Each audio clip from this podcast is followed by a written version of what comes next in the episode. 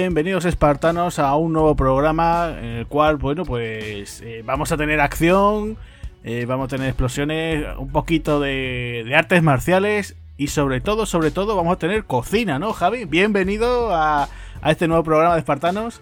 Hola, ¿qué tal? Muy buenas, Agustín, muy buenas a todo el mundo. Pues la verdad que sí, vamos a tener cocina, ¿no? del chef Steven Seagal. Eso es, vamos a tener aquí a Casey Rayback, ¿no? El chef, Chef Rayback, ¿no? Yo, yo me lo imagino, ¿no? Eh, si, si, existiera, ¿no? Eh, una tercera entrega de ver al personaje, ¿no? Ya presentando algún programa de estos tipos Masterchef, ¿no? Y, podría ser que incluso se colase el terrorista o alguna cosa así, ¿no? Podría, podría ser, ¿no? El argumento de esa tercera entrega si se llega a hacer, ¿no? ¿Tú qué piensas? Oye, pues Agustín, lo, lo, lo, lo firmo. Date cuenta que el Don Langren se marcó en el 2008 Command Performance, donde era un el batería. De hecho, podéis ver el tráiler por internet, por internet, ¿no? Todavía lo podéis encontrar, donde el, spot era él tocando la batería, que lo hace muy bien, y luego saca una DS Eagle, ¿no? Y, dispara la cámara. Y en esa película, pues, en un festival tipo OT, mm, había un, grupo terrorista que asaltaba, ¿no? El, el, pabellón. Pues, pues sí, pues, pues, en vez quitas eso, ¿no? Pones un concurso de Masterchef o de algo, lo firmo, lo firmo. O sea, yo, ojalá, ¿no? Hubiésemos tenido más del jefe Ryback, ¿no? En, pantalla. ¿Tú te imaginas una bad movie con, con, el Casey, con Casey Ryback y Chicote, por ejemplo? pues mira, si no chicote con Gordo Ramsey, pues la verdad que pueden hacer buena pareja, ¿no? Sí, sí, que sí. además o cocinas o te lusan. O sea, no, no, tienes otra. O arreglas la cocina o te vas a acabar con los huesos un poquito, un poquito partidos, ¿no? Como le gusta al amigo Steven Seagal. Eso es. Sí. Y bueno, Agustín, te voy a hacer una pregunta, como siempre abrimos el programa, ¿no? El podcast. Eh, ¿Cómo conociste tú, ¿no? Eh, Alerta Máxima. Yo esta película recuerdo sobre todo el anuncio por televisión, eh, remarcaba mucho eso de que el cocinero era el héroe de la película. Y sí. claro, yo, eh, Steven Seagal, es verdad que por aquella época tenía ya alguna que otra película, ¿no? La de Por encima de la ley, Señalado por la muerte, ¿no? Y, y claro, pues como, como esta película es del año 92, y recuerdo también que fue la época esta en la que eh, tuvimos por aquí en casa lo del Canal Plus. Y bueno, pues eh, tuvimos esa cosa de que la pude ver, no sé si en su estreno o por lo menos de esos pases que, tu, que tuvieron por ahí por el Plus, ¿no? Y entonces, bueno, pues la verdad es que eh, me gustó bastante. Eh, además era eso, yo te digo, poner pues un poquito, no seguir un poquito el esquema de jungla de cristal, pero ya pues con otro tipo de héroe, el tema también de tener a un Steven Seagal, ya pues eso, eh, eh, dando un poquito, ¿no? Dejando a lo mejor de lado el tema de las artes marciales y centrándose más en la acción, ¿no? Además una acción así eh, ya digamos como de, alta tecnología, ¿no? Porque aquí no solamente es pegar tiros y poco más, ¿no? Aquí, eh, tal y como se nos presentan los villanos y todo, pues es otra forma, ¿no? No es, no es enfrentarse simplemente a los mafiosos locales o al choricillo de turno, ¿no? O sea que fue un salto, ¿no? Y, y la verdad es que, que bueno, funcionó muy bien, ya te digo que tuvo su secuela y, ya te digo, ya, a mí me gustó bastante. Es verdad, es verdad que yo soy más fan de la secuela, pero, pero esta no estuvo nada mal, ¿no? Y fue, fue todo un gran éxito, ¿no? Eh, funcionó muy bien, ¿no? ¿Y tú cuándo, cuándo la llegaste a ver? ¿La llegaste a ver en cine? ¿La viste en la tele? ¿La, la alquilaste? Fue compra directa. Vamos a dar cuenta, date cuenta, Agustín, que, que Stephen Seagal fue.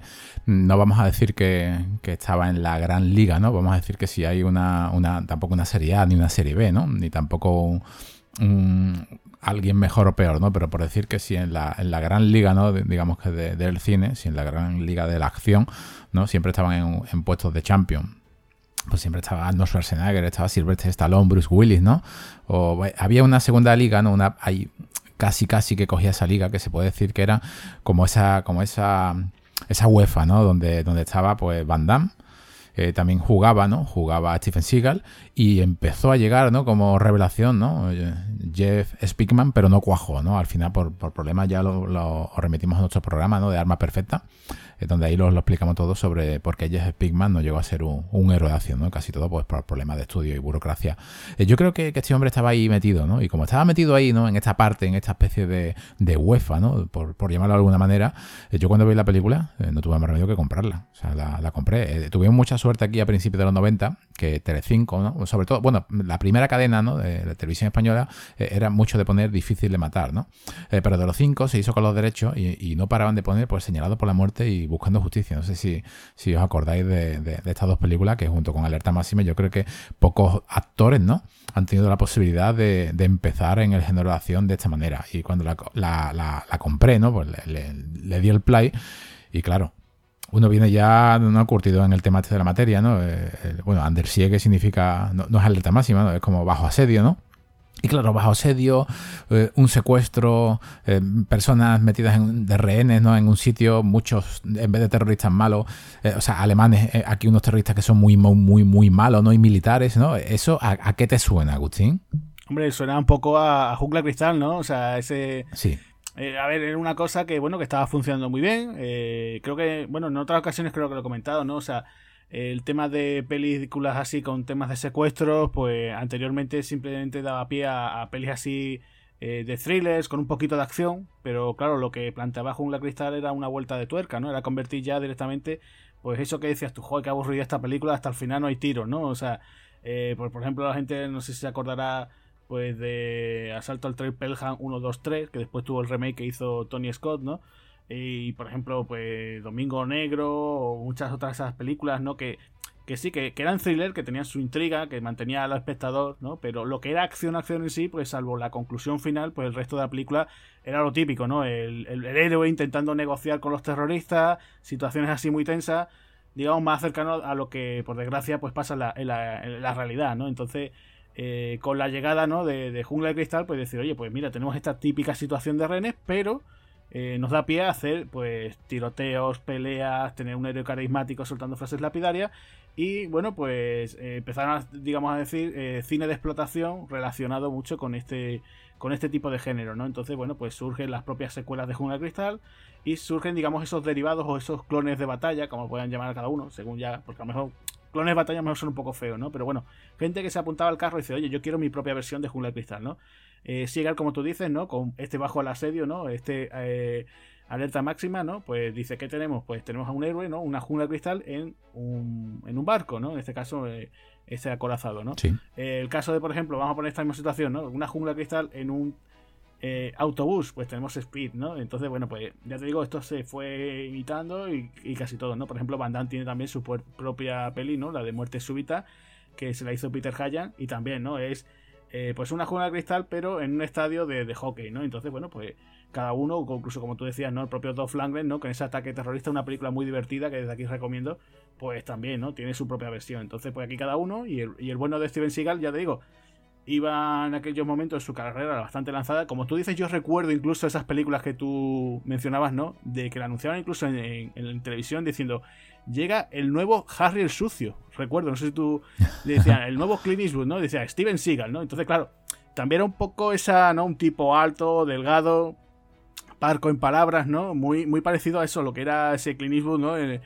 Eh, cuando interpretaba a Harry Sucio, ¿no? Entonces, oye, pues, además de hecho, incluso también de la Warner Bros., ¿no? O sea, era como en plan, como hay que recordar ese contrato exclusivo que tenía eh, Seagal, ¿no? Con, sus primeros años, ¿no? Con la Warner, ¿no? Entonces, pues, claro, eh, le ofrecen este proyecto por decir, oye, pues mira, vas a dar un salto más en tu carrera y fíjate tú, ¿no? Desde una película cuesta 35 millones de dólares se recauda en todo el mundo 156. Pues tú imagínate el, taquillazo que fue, ¿no? Fue una de esas películas así bastante taquilladas de aquella época, ¿no? De aquellos años 92, no que fuese de las más, ¿no? Porque creo que en el 92 está Terminator 2, ¿no?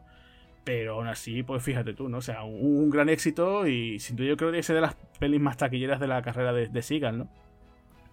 Sí, la verdad que, fue un auténtico pelotazo y como tú bien has dicho, eh, no solamente están hechas, ¿no? Hay muchísimas, muchísimas más de... Es una moda, ¿no? De, de, unirse al carro, ¿no? Al carro este de, de este género, de, secuestro, muchísimo. Yo creo que bebe también mucho del western, ¿no? Desde pequeño es una cosa que siempre me ha traído, no solamente el género de la acción, sino también el género posapocalíptico y, y sobre todo también este serie de que vi Pat Garry y el niño, eh, incluso con Christopherson por ahí dando vueltas, mm, me, pareció un peliculón y esa cena en esa cabaña se me quedó marcada desde muy pequeño, ¿no? Se me, se me quedó ahí eh, metida, ¿no? Hay muchas películas de muchos westerns, infinitos westerns que van también bajo, bajo sedio. Eh, voy a hacer un, ya que hemos hablado, ¿no? De, cómo vendían en televisión. Hay una película por ahí que el otro día casualmente en el grupo de Mementers, que le mando un saludo a todos los miembros del podcast de Un Momento y Un Memento y Volvemos, eh, hablaba con, con Iker Díaz en su en su canal ¿no? de Telegram de Mementers sobre, sobre que existió también eh, una película que intentaron sacarla o venderla como si fuese una mejor que la jungla de cristal. En este caso estaba protagonizada por Anna Nicole Smith. No sé si tú, Agustín, llegaste a verlo en el periódico. Yo sí, yo llegué a verlo físicamente en el periódico. No recuerdo cuál era, no sé si era un ABC, un, un mundo, un país, no lo sé. Pero eh, el estreno de esta película en televisión, que también la pusieron en Telecinco, eh, que es Infierno de Cristal del 96, bueno, esta chica murió sobredosis, ¿no? Hace ya unos cuantos de años. Eh, tenía alguna escena buena de acción, un poco serie B, mm, alguna escena con algún helicóptero ahí que, bueno, eh, daba, daba el pego, pero no. Pero el caso es que te la intentaban vender y el periódico no venía y la crítica que hacía era mucho mejor que la jungla de cristal, ¿no? O sea, hasta ahí era donde habíamos llegado, ¿no? Esto es lo típico del productor de, ¿no? Mucho mejor que tal, ¿no? O más espectacular que cuánto, ¿no? Hay muchísimos, muchísimos clones, incluso eh, actores de, de serie B como Jeff Wincott eh, que es el hermano de, Michael Wincott, el malo del cuervo, ¿no? Top Dollar, eh, que es un actor de artes marciales de serie B. Yo recuerdo que salió una película de él, dirigida y escrita por Kurt Wimmer, una serie B que tuvo en VHS, he intentado otra vez conseguirla, no, se puede conseguir ya ni, ni, en la infrared, ¿no? Que es en Zona de Fuego, también con un, secuestro en una central eléctrica donde el malo es Patrick Kilpatrick, ¿no? Hay muchísimas y muchísimas películas de, de este, de este género. Aquí personalmente, pues yo creo que superior a la jungla del cristal, ¿no? Digamos que fue la que eh, espectacularmente abrió no solamente este subgénero así a, lo bruto, ¿no? Sino lo que es el género de, la acción a lo que se conoce hoy en día, ¿no? Y aquí, Agustín, eh, esta película, ¿no? Eh, está dirigida por un director que no sé si estarás de acuerdo conmigo. Ahora coméntate un poquito sobre Andrew Davis. pero yo creo que ha tenido una carrera un poco con muchos altibajos y, y casi que está desaparecido, ¿no? Bueno, sí, lo de Andrew Davis, si quieres te, te hablo un poquito de él. Eh, yo quería comentarte lo de que te habías dicho de Anne Nicole Smith, que, que sí, sí, la llegué a ver en su día, eh, pero vamos, eso es una peli casi más pseudo, pseudo erótica que, otra cosa.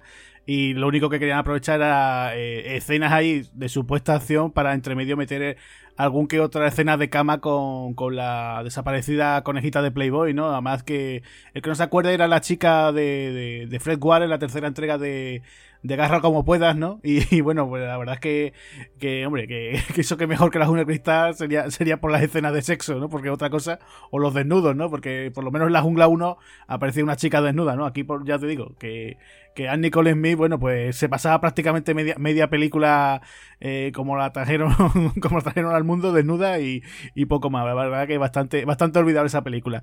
En cuanto a Andrew Davis, pues sí, es un un director que es bastante curioso, ¿no? Su carrera, ¿no? Es un tipo que, que bueno, que empieza desde los años 70, ¿no? Es un tipo que, bueno, es un tipo de, que nació en Chicago, que estudió eh, periodismo en los años 60, después trabaja como, como cámara en películas de la Black, Exploitation, ¿no? Como eh, The Slams, de Hitman.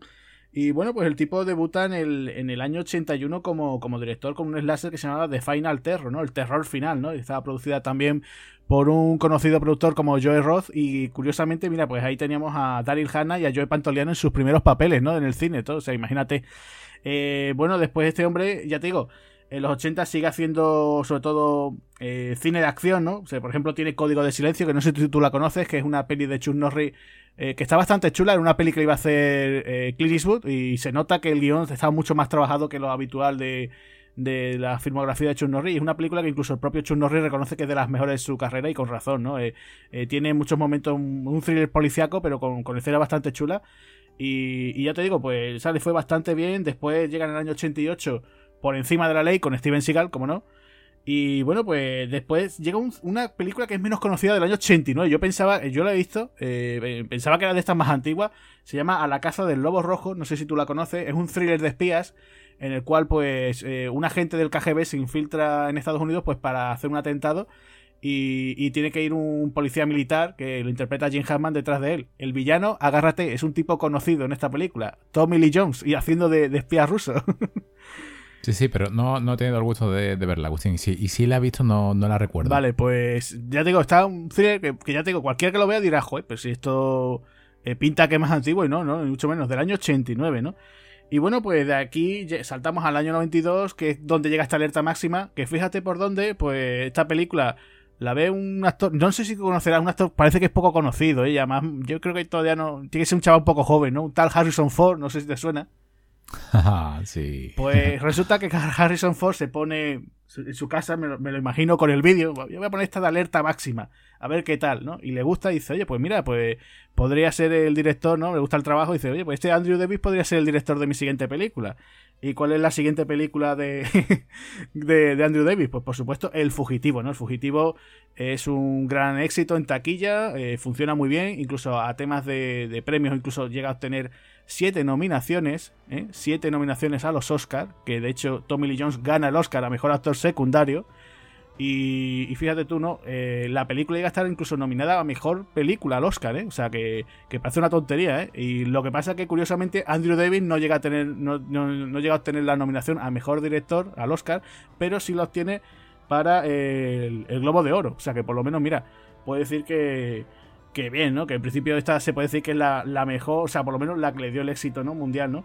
Y bueno, pues ya, a partir de aquí un poco la carrera de, Andrew Davis cambia un poco, ¿no? Ya se deja decir, bueno, ya voy a buscar tanto tipo duro y tal. Sigue metido en el tema de la acción un poco, pero claro, eh, se toma un año sabático, ¿no? Dice, bueno, venga, pues el 94, tranquilito. Su siguiente proyecto yo creo que se le subió un poquito a la cabeza esto de decir, joder, es que he sido nominado, ¿no? He sido nominado a premios, mi película ha sido nominada al Oscar y tal.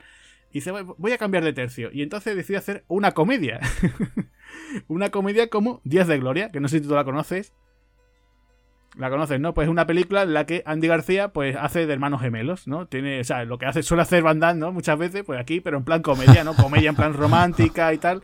Un hermano que es muy bueno, el otro es muy malo, eh, uno quiere vender los terrenos de la familia, el otro pues por lo visto no, ¿no? Quiere que por lo menos eh, quiere ser un poquito más buena gente, ¿no? Y tal, ¿no? Y bueno, pues la película se puede ver, se puede ver, lo que pasa que claro, eh, te rompe mucho, ¿no? O sea, es esto, como que lo que pasa que, eh, bueno, pues la película no funcione. Y bueno, pues resulta que al año siguiente Andrew Davis en el 96 dice, bueno, pues tengo que volver un poco a lo que hice, ¿no? ¿Qué es lo que me funcionó? Pues el fugitivo. Bueno, pues también, ¿no? Como, como estábamos comentando antes con, con Jungla Cristal, ¿no? Eh, Jungla Cristal, eh, todo el mundo quiere hacer su propia versión, pues aquí, en aquellos años 90, pues también la gente dice, oye, esto del fugitivo funciona muy bien, pues vamos a hacer nuestra... No, la gente dice, venga, vamos a hacer nuestras propias versiones del fugitivo, ¿no? Entonces dice, pues vamos a hacer eh, el fugitivo, pero con chica, ¿no? Entonces tienes a Ashley Judd, ¿no? Otra vez con Tommy Lee Jones, ¿no? Porque a Tommy Lee Jones le llamaron para muchas de estas películas y hace doble traición. ¿Qué vamos a hacer ahora? Eh, el fugitivo, pero ahora con un tipo afroamericano. Pues tienes la continuación del fugitivo que se llamó US Marshall, ¿no? Que tienes a Wesley Knight de protagonista y Tommy Lee Jones otra vez persiguiéndole. Eh, sí, incluso Shannon Wayans ¿eh? tiene su, propia versión con, John Boyce de, Malote. ¿eh? Eso es, también. Esa se llama Most Wanted, se busca, ¿no? Que la tienes allí. Y bueno, pues quieren hacer ahora, oye, pues vamos a hacer el fugitivo, pero ahora con una parejita. ¿Y quién vamos a contar de parejita? Pues vamos a contar con Keanu Reeves y con Rachel Wade, una jovencita Rachel Wade. Pues venga, ahí tenemos reacción en cadena. ¿Y quién va a hacer esta película? Pues quién sino que el propio director del fugitivo. Y ahí la tienes, ¿no? Tiene una película, un thriller también, que los persigue eh, muy en la línea de esos thrillers de los años 90 y además tienes a Morgan Freeman por allí haciendo un poquillo de malote, ¿no? Eh, la cosa, bueno, yo recuerdo que la peli más o menos funcionó, no es que fuese un gran taquillazo, pero funcionó. Eh, y aquí pues se va al año 98, hace un remake de una película de, de, nada más y nada menos que de Alfred Hitchcock, ¿no? El crimen perfecto, ¿no? Un crimen perfecto se llama aquí. tienes a Michael Douglas, ¿no? Que había salido también de haber hecho con David Fincher The Game, ¿no? Entonces quería un thriller así muy en esa línea, ¿no? contratan a Gwyneth Paltrow para que interprete el personaje que en su día hizo Grace Kelly. Y bueno, también llaman a un tipo más o menos de moda. También creo que había trabajado con Harrison Ford, un tal Vigo Mortensen, ¿no? No sé si te sonará. Sí, sí, sí, es eh, escalador profesional. Eso ¿eh? es, eso es, sí. Eh, la película de Stallone, Pánico Eso es, sí, sí. Bueno, pues nada, nuestro amigo Mortensen pues lo teníamos ahí en un papel, ¿no? También ya ahí, antes pre, pre ¿no? que se metiese en El Señor de los Anillos. Y bueno, pues esta peli, así así, yo sí recuerdo que también la estrenaron en cine y tal, pero yo, por ejemplo, bueno, la vi, la vi cuando echaron por la tele y poco más, ¿no? Mantiene, mantiene el ritmo, Agustín. Es una película que, que no, no es que sea eh, totalmente recomendable, pero el ritmo lo, lo, mantiene. Incluso si la ves hoy en día y hace tiempo que no la ves, te vas a sorprender porque la vi hace muy, muy, muy poco y, me, mantuvo, ¿eh? En, eh, el ritmo lo, lo, lo, lleva, ¿eh? el suspense lo lleva ya, ya incluido. O sea, ahí está, se nota que está muy bien dirigida, ¿no? Pero luego ya este hombre ya es que se viene abajo, ¿no? Y, es que desaparece. Sí, aparece, llega el siglo XXI y bueno, pues parece que comienza con, además con estas películas de, la carrera de Schwarzenegger que es que ya es como que mm, dices tú, bueno, ya no es lo mismo, ¿no? O sea, ya no es de peli, ¿no? Parece que después de hacer Eraser, ¿no? Parece que ya lo que estrenaba Schwarzenegger como que, que le ha pasado, ¿no? Se ha quedado como un, Schwarzenegger un poco más light, ¿no? También con el tema de los tiempos, ¿no? Entonces, pues llega 2002, Daño Colateral, una película que, que también nos cambian a, a, Schwarzenegger, en vez de ser el típico héroe de acción, pues un bombero. Y bueno, también el tema todavía, la visión que tenía Hollywood del, del cine de acción, ¿no? Después del, del famoso y desgraciadamente 11S. Eh, cómo planteamos a los héroes de acción, ¿no? Entonces, bueno, pues Schwarzenegger es, un bombero, eh, su familia muere en un, atentado terrorista y busca venganza, ¿no? Y bueno, pues una cinta que yo ya te digo, yo la vi en su día, eh, aparece por ahí, recuerdo que aparece John Leguizamo, aparece Francesca Neri, gente conocida, pero es como que, está, mm, o sea, un Schwarzenegger descafeinado, ¿no? Le falta, le falta la gracia, le falta violencia. Eh, era como esos años que ya te digo, no sabemos qué hacer con el cine de acción, ¿no? Parece que, eh, ¿qué hacemos? ¿Qué hacemos? ¿no? Y aquella película, pues sé que no, no, o sea, a lo mejor la veo ahora y digo, oye, pues está entretenida, pero no, no termina, no termina, ¿no? Y ya de a partir de aquí, pues como tú dices, ya es como que la, la carrera de Andrew Davis está un poco en, ¿qué hago, no? O sea, llega el, el año siguiente, el 2003, hace Holes, La maldición de los hoyos, que es una película así mm, tirando como aventurilla de corte infantil, juvenil, con un jovencísimo, este sí que no lo conocía en su casa, eh, un tal Shia LaBeouf, ¿no? Antes de, toparse con Michael Bay, ¿no? Y bueno, pues nada, esta película, pues. Es que no puedo decirte nada de ella, o sea, es que no, ni, la he visto, o sea, ni me he molestado. No sabía ni siquiera que era de Andrew Davis, ¿no? Y después, bueno, pues como le pasa a mucha gente, ¿no? Eh, por desgracia o, por suerte, tiene que meterse en el mundo de la televisión. Eh, hace capítulos para la serie Just Legal, que supongo será de temas de abogado. Y en el 2006, pues llega la que sería, en principio, su último proyecto en el cine, que sería The Guardian, ¿no? Una película, pues digamos que mucha gente dice que es una especie como de versión nueva de Oficial y Caballero, un poquito así, no sabes, ¿no? Una mezcla así, el típico eh, drama de corte militar, un poco, ¿no? Tenemos a un joven así en plan muy rebelde, entra en la marina, eh, va a ser estos guardacostas que están entrenados por un tipo muy duro, que es Kevin Costner. Y bueno, pues no sé, yo te digo, no lo he visto, no, no me llama mucho porque además la época esta de que Aston Kutcher pues como que no me interesa lo que hace y Kevin Costner puede secundario tampoco es que me, mate en aquel momento. Y bueno, este supuestamente fue su último trabajo en cine, pero, pero, en 2021, pues eh, resulta que he descubierto que Andrew Davis está trabajando en un documental que se llama Mentors, se llama Tony, Tony and Santi. Eh, va sobre dos directores de fotografía, es un documental, bueno, pues bloqueará un poco así de que va, ¿no? La obra de estos dos autores. Y, ya está, y ahí se ha quedado el tema de Andrew Davis, ¿no? Un tipo que, ya te digo, que, empezó haciendo acción, después se metió en ese thriller, que funcionó muy bien con el fugitivo, y ya por los últimos años, pues estuvo ahí titubeando un poquito, ¿no? Eh, yo creo que de sus mejores trabajos son eso, entre los 80 y 90, ¿no? Y sobre todo eso, llega a hacer fugitivo, ya como que se fue un poquito dejando llevar, ¿no? Sí, aquí has comentado, me ha hecho gracia porque has comentado Oficial de Caballero. Y bueno, fuera parte de que es una historia de superación, yo suelo, suelo verla, ¿no? Cada vez que, la echan en pantalla, pero también es una historia de amor, ¿no? Una historia de amor también muy, muy Pretty Woman, ¿no? Pero es que Pretty Woman, Agustín, cuéntalo, porque es que Pretty Woman tiene mucho que ver, ¿no? Con alerta máxima, ¿no? Sí, sí, sí. Eh, bueno, voy a comentar eso y te voy a comentar también otra cosa, de que o sea, en el 2002 trabaja con Schwarzenegger, pero ya iba a trabajar con Schwarzenegger en el año 80, o sea, en los 80, en el 1986 iba a trabajar con Schwarzenegger en Perseguido. Por lo visto le estuvo, eh, lo contrataron para ser el director de Perseguido, pero por diferencias creativas, no sé por qué, lo despiden y contratan a, a Paul Michael Glaser y fue el director de Perseguido. Pero tú imagínate que ya en principio lo tuvieron en cuenta, ¿no? En cuanto a lo que tú dices, Pretty Woman y esta película que estamos hablando hoy, Alerta Máxima, ¿qué es lo que tiene, que, tiene en común, no? Ese nexo en común. Pues eh, se trata de que el, guionista, que es eh, J.F. Lawton, ¿no? Pues el mismo, o sea, el mismo que escribió Pretty Woman sea, el mismo creador, ¿no? De, del personaje de Vivian, ¿no? La, la, el personaje que lanzó a Julia Roberts, la convirtió en la estrella y tal, ¿no? Y, y todo eso, pues, pues nada, pues resulta que es el mismo que, que creó a Casey Rayback, ¿no? O sea, tú te imaginas un crossover, ¿no? Dice, tú imagínate que, que el personaje de Vivian se llamase Rayback también, ¿no? Y es la hermana, ¿no? De Casey y la tiene que sacar de las calles, ¿no? O algo así. O, o Vivian va a abrir una pastelería y necesita un cocinero, ¿quién llama? A Casey, ¿no? Y se enamoran, ¿no? Claro. Sí, sí, sí, sí. La verdad que eh, este hombre eh, le dio también por escribir y dirigir. Es una película, bueno, también hizo la, también escribió, ¿no? Alerta Máxima 2, eh, pero sobre todo hay una película, en la Warner, ¿no? Tenía, lo hemos comentado algunas veces, sobre todo fuera de micro o en persona, los dos, mm, eh, siempre, de, lo que quiso hacer la Warner, ¿no? Digamos en la década de los 90, de hacer unos especies de thriller, ¿no? Unos thrillers policíacos o unos thrillers de investigación con un poco de acción, ¿no? Pues en este caso, eh, él lo consigue, ¿no? O sea, eh, JF Lawton consigue eh, con Presa de la Secta, ¿no? Yo creo que Presa de la Secta puede ser también la última película buena de, buena, o por llamarlo de alguna manera, ¿no? Buena o, conocida, ¿no? De Christopher Lambert, antes de tener también su, su, bajada, ¿no? En este caso la, la dirige, la, la escribe y la verdad que, lo comentamos además en verano, este verano pasado, con Christopher Lambert, ¿no? Con John Long, ¿no? Que hace ahí de, con, su katana. También sale Joan Chen, que precisamente Joan Chen es la compañera, ¿no? De, también de Stephen Seagal en Tierra Peligrosa, que ahora hablaremos un poco sobre su, sobre su carrera. Y bueno, es este tipo de película que no está mal, sí que peca un poco de duración, no está mal, pero no deja de ser ¿no? esa especie de thriller así de persecución o asesinato de la, de la Warner que engaña, ¿no? Yo recuerdo que también me la compré en VHS, me engañó un poquito, ¿no? Me, imaginaba esas escenas en el tren que te muestra el tráiler como si fuesen, hay una matanza, ¿no? A, a, los ninjas así, eh, pero no, ¿no? Fue, tiró un poco más por el, por el thriller, ¿no? Eh, pero bueno, la verdad que, que desapareció. Y, me, parece curioso porque habiendo dirigido ¿no? esta película, ¿no? Presa de la secta y haberla, y también eh, participamos, la, escribió él, me parece curioso porque es que también es otro que, casi que, está desaparecido, ¿no? O sea, parece que hay un montón de personas que llegaron en los 90 y no se acomodaron al nuevo género, al nuevo cambio, ¿no? Digamos que, supuso para la acción películas como, como Matrix, ¿no? Que abrió un, nuevo, un nuevo mundo, ¿no?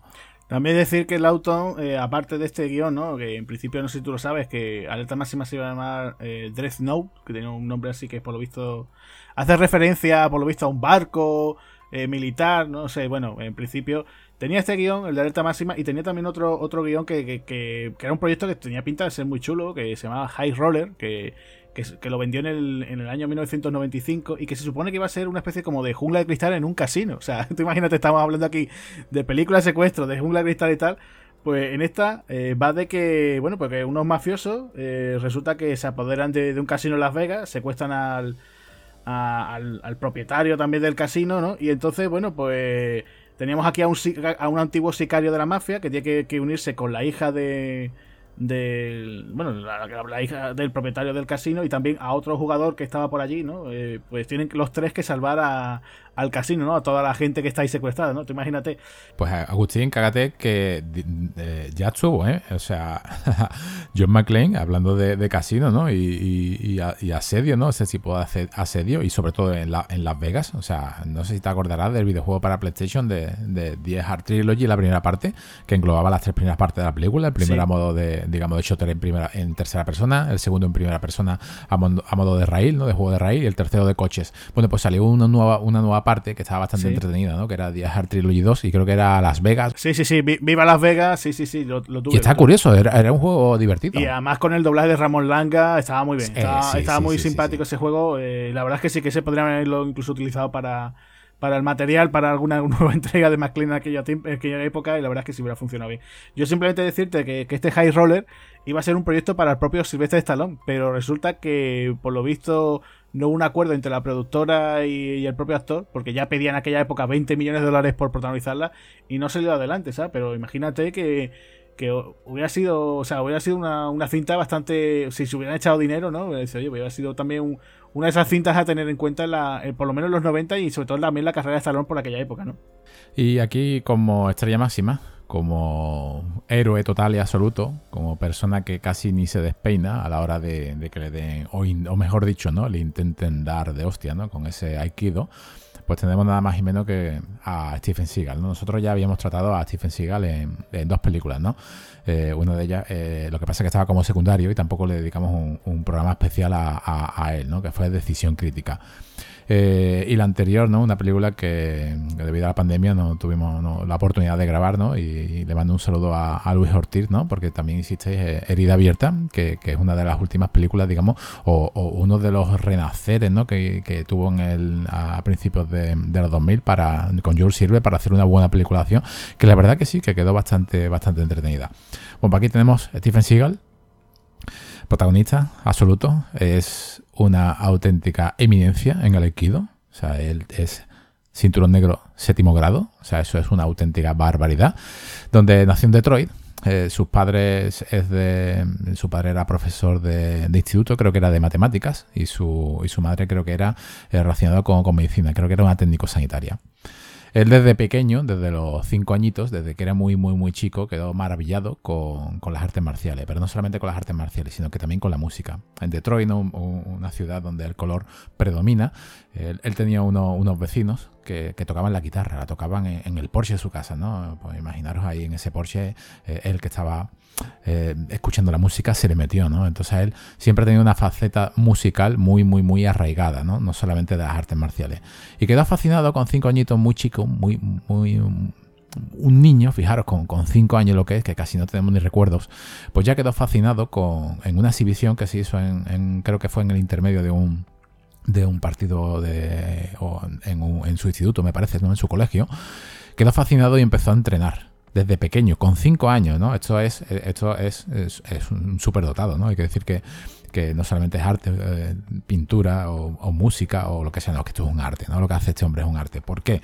Eh, no, solamente la fascinación, ¿no? Que estuvo como, como fascinación y como deporte al aikido, ¿no? Que básicamente el aikido, bueno, eh, se basa en usar la, fuerza del prójimo, ¿no? Para Mm, voltearlo, al usarlo y, machacarlo, pero también tiene su ataque, ¿no? De hecho, Stephen Seagal también cuando ataca, muchas veces ataca hasta con la mano abierta, ¿no? O sea, que también te mete una galleta. Mm, fijaros también la, altura que tiene y, la presencia que tiene, ¿no? Que es que este hombre mide 1,90 y pico, creo que mide 1,94, 1,93 por ahí. Eh, con 17 años abandona su casa, ¿vale? Abandona su casa y se va a Japón directamente. Y lo que quiere es perfeccionarse quiere avanzar todo lo máximo posible eh, en el conocimiento del Aikido. Empieza a entrenar con, bastantes eh, pesos pesados del país. Habla perfectamente japonés. ¿Y qué es lo que pasa? Es pues que eh, fue el primero, ¿no? Digamos que fue el primer occidental que abre en Oriente un dojo y triunfa, ¿no? Triunfa muchísimo. Triunfa, pero le, da, digamos que a los 10 años, ¿no? Si, si, lo abre a mitad de los 70, pues a mitad de los 80 decide, voy a volver a mi tierra, voy a volver a Estados Unidos y quiero dedicarme a descansar y a escribir, ¿no? Y sobre todo a componer música. En este momento, cuando él está mm, descansando y escribiendo, se le acercan varios, un peso pesado de, la Warner, ¿no? Gran peso pesado, un cazatalento de la Warner, en una exhibición que tiene él y lo ve. Y en ese momento dice Stephen Seagal, lo que tú haces me gusta, ¿no? O sea, lo que estás haciendo, además, daros cuenta también de tu cuenta, Agustín, que estábamos acostumbrados a, lo, que se llamaba películas de chino, ¿no? O sea, mucho kung fu, mucho karate, pero el aikido, ¿no? Esto qué es lo que es, ¿no? O sea, ¿qué, qué es lo que pasa aquí, ¿no? Bueno, igual que Marda Casco fue, digamos, el que en pantalla grande con con el más fuerte, solo el más fuerte fue el que trajo, el, por decirlo de alguna manera, el capoeira, ¿no? Al cine, ¿no? O incluso con Karim Freeman. Eh, pues, pues, se puede decir ¿no? que Stephen Seagal fue el quien abrió las puertas ¿no? al Aikido, ¿no? aquí a, la Warner Bros. Cine. ¿Qué pasó? Bueno, pues eh, contaron con él, contaron para, para que hiciese una demostración también ante el peso pesado de la Warner, ¿no? el presidente de la Warner, y quedó encantado. Entonces, pues ya lo, lo contrataron. Y él lo que quería ¿no? era escribir. Eh, solamente escribir, ¿no? No, ¿no? quería más, ¿no? Y le dijeron en la propia Warner que no, que tú no vas solamente a escribir, es que tú vas a ser la cara protagonista, ¿no? Él se quedó un poco así, ¿no? Rayado, daros cuenta que la, eh, su primera película, ¿no? No, no actúe mal, ¿no? Tampoco actúe bien, tuvo, sí que tuvo clases de, de, interpretación, fueron todos muy rápidos, pero bueno, es un papel que, digamos que en el género de la acción de lo que prima es la, soltura física. Y yo creo que en su primera película, porque hay que decir que tampoco nadie ¿no? llega a triunfar de esta manera, ¿no? Por encima de la ley, que interpreta Nico, ¿no? Eh, él la, se metió en el guion y lo mejoró. No, solamente la, la, dirección de la David, ¿no? Sino que se metió en, eh, en el, en el guion y empezó a hacer eh, variantes y lo mejoró, ¿no? La Warner le concedió todo, no le dio ni la más mínima duda.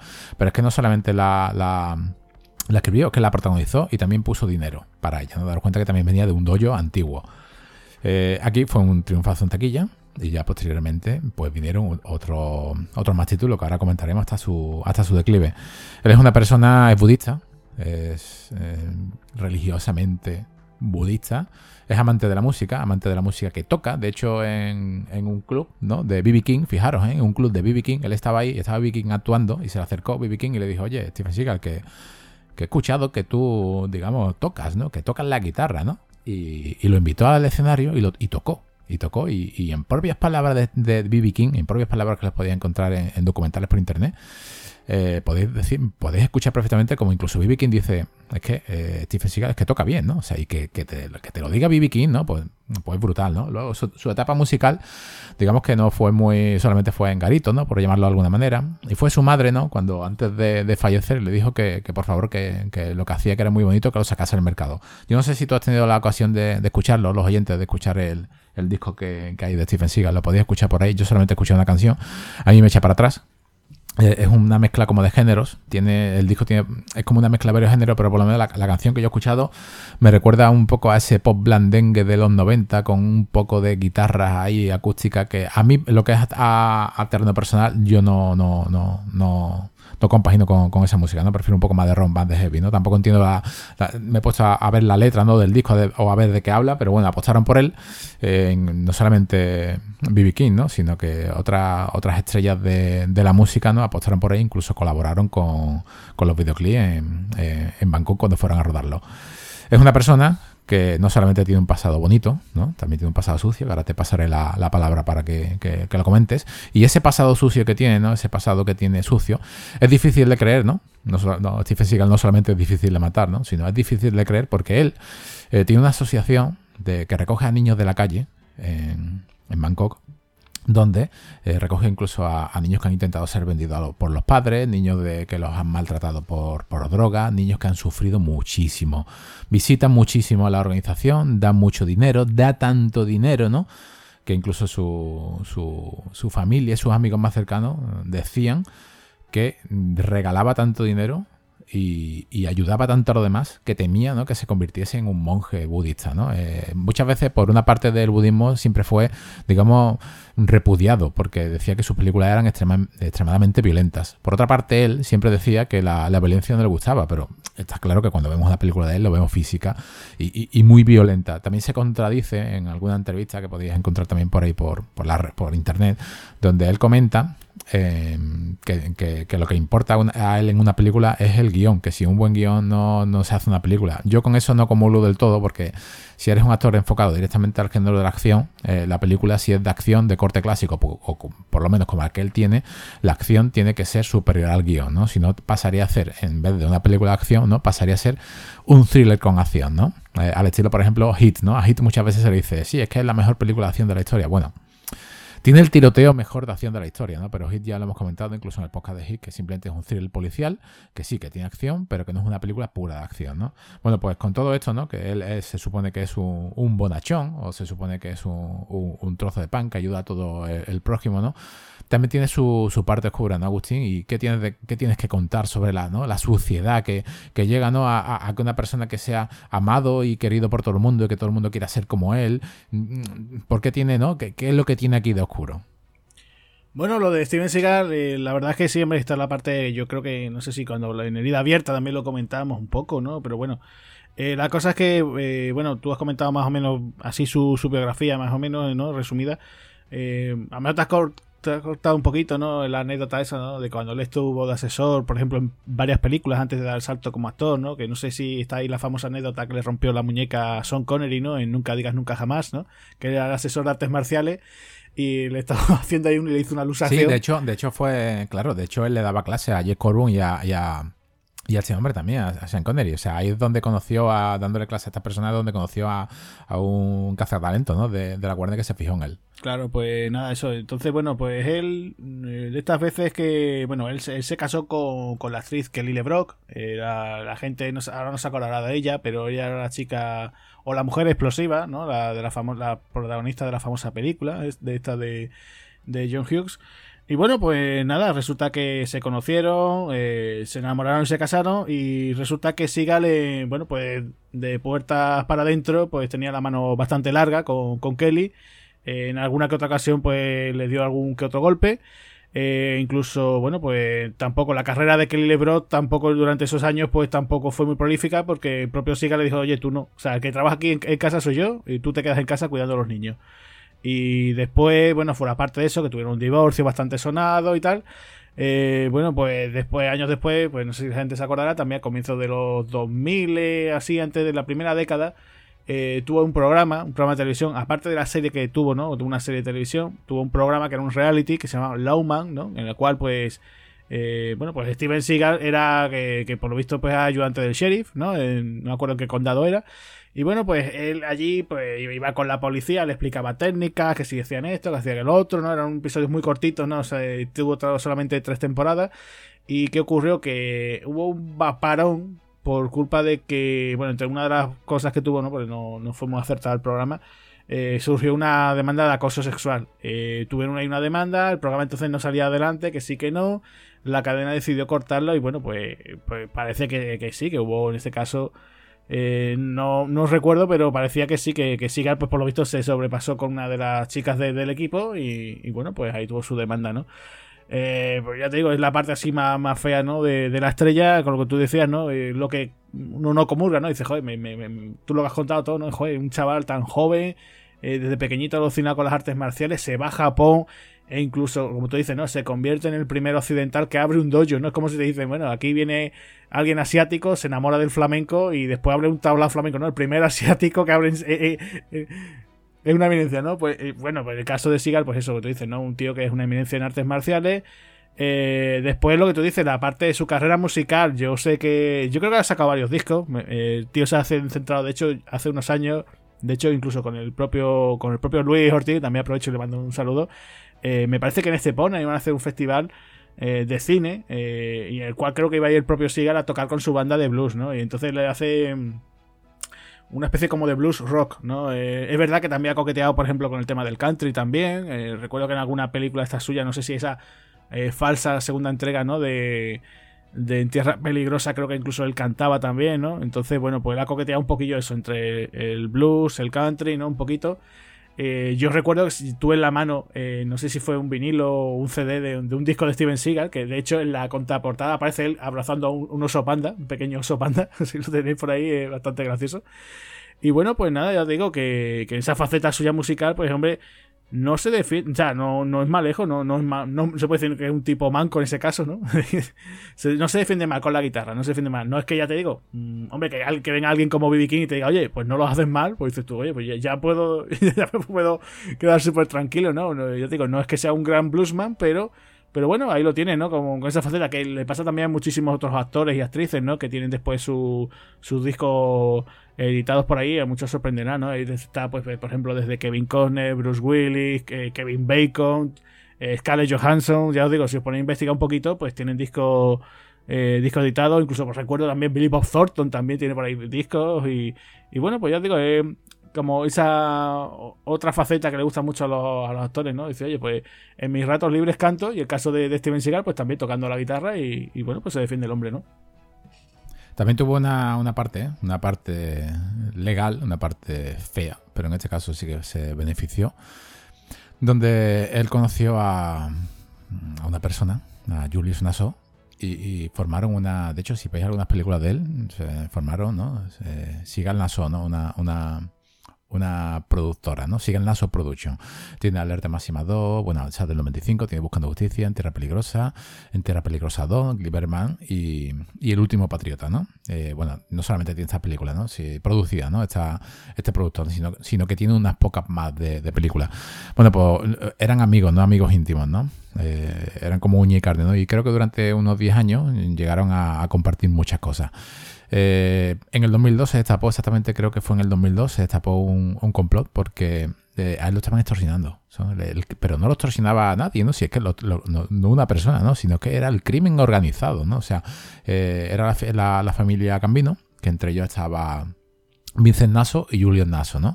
Julian Nasso era el, productor, ¿no? Y le, estaban extorsionando eh, haciéndole que él pagase, fíjate, ¿eh? unos 150.000 eh, euros, digo, dólares por, por, cada película que hiciese, ¿no? O sea, al mismo tiempo que tú haces una película, ¿no? Digamos que de, los beneficios, pues te voy a quitar, ¿no? 150.000 dólares por, por, por la cara, ¿no? Por la patilla, ¿no?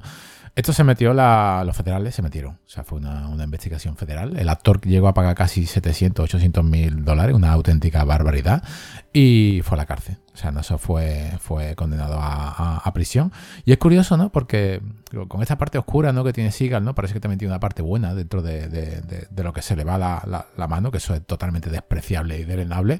Pero mm, fijaros que en el 2013 eh, él pidió un indulto, ¿no? Para, eh, para el ex socio, ¿no? Para, para Nassau y lo consiguió, ¿no? Lo consiguió y luego, mm, ¿no? Este hombre, pues bueno, pues sigue haciendo películas. Eh, para que veáis que mm, no concuerda, ¿no? No concuerda ser un, auténtico, ¿no? Una bellísima persona y luego en tu casa, ¿no? Ser un auténtico cabronazo. Pero bueno, eso son cosas de, de, otro tipo de programas, de prensa más, rosa. Y nosotros mirando la carrera, yo, ya vamos a meternos ya en la carrera de, de Stephen Seagal, ¿no? Vamos a empezar por sus títulos, ¿no, Agustín? Está por encima de la ley, difícil de matar, señalado por la muerte, Buscando Justicia, Alerta Máxima, En Tierra Peligrosa, Alerta Máxima 2, Decisión Crítica. Yo creo que desde aquí, 1, 2, 3, 4, 5, 6, 7, yo creo que son 7 títulos imprescindibles para toda mantener género de acción y para conocer a Stephen Seagal, que creo que casi todo el mundo ha visto.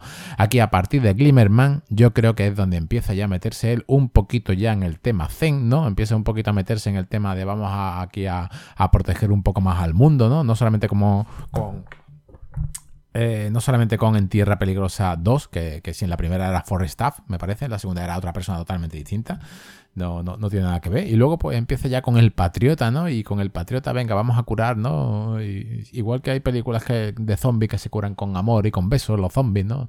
Eso pues eh, manda huevo, ¿no? Si yo Romero estuviese vivo, pues no sé qué es lo que pensaría. Eh, pues aquí hay películas del último patriota, ¿no? De que, se curan, ¿no? las infecciones y los virus con, pétalos de rosa, ¿no? Vamos a meter un poquito de amor. Yo creo que aquí fue cuando él ya directamente eh, su, carrera cae y empieza con los títulos ya de Serie B, pero ya rozando las de Europa del Este, ¿no?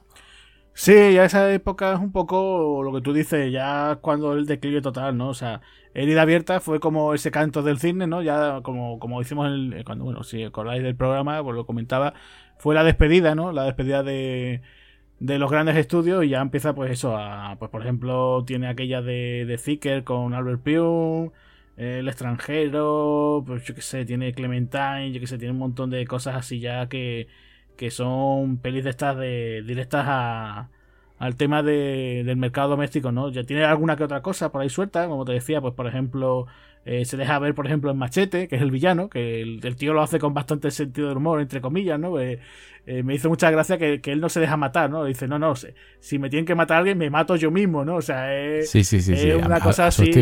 Sí, sí, después tiene, por ejemplo, aquella participación que hace en The Onion Movie, que es una comedia donde es como de trocitos, ¿no? Películas de trocitos, y aparece un falso tráiler donde se llama El rompehuevos, ¿no? Entonces sale él, ¿no? y, y, vamos, se ríe. Por lo menos tiene el tío cierto sentido del humor, ¿no? En ese aspecto, ¿no? Y, ya después, ya te digo, pues muy poquito más, ¿no? O sea, yo creo que ya el resto pues eh, como te decía, esa serie, la de True Justice, el programa este de Lawman, y ya pues eh, participar en proyectos de estos de que bueno que aparece él por allí pero el resto de la película es casi prácticamente un tío de espalda que es su doble y, poco más no después colaboraciones por ejemplo tiene aquí una que le he visto hace poco eh, que aparece con, gente como por ejemplo Luke Goss eh, después tiene una película con agárrate, tiene una película con Mike Tyson de acción que supongo que ni serán ellos los protagonistas, o sea que es que... No la he visto. Es que es eso, ya te digo, ya, ya simplemente vas viendo las carátulas, siempre, siempre es él, o sea, ya eh, con ese look que tiene ahora, ¿no? Con ese pelo que parece un césped, ¿no? Que, bueno, ya no, hablaremos de pelo, ¿no? Pero, bueno. No, no, vamos a hablar porque con cada película tiene más, ¿eh? La, primera que estaba ya ahí un poquito ya asomando el cartón, ¿eh? Cada película tiene más pelo, vamos a dejarlo ahí, ¿eh? Bueno,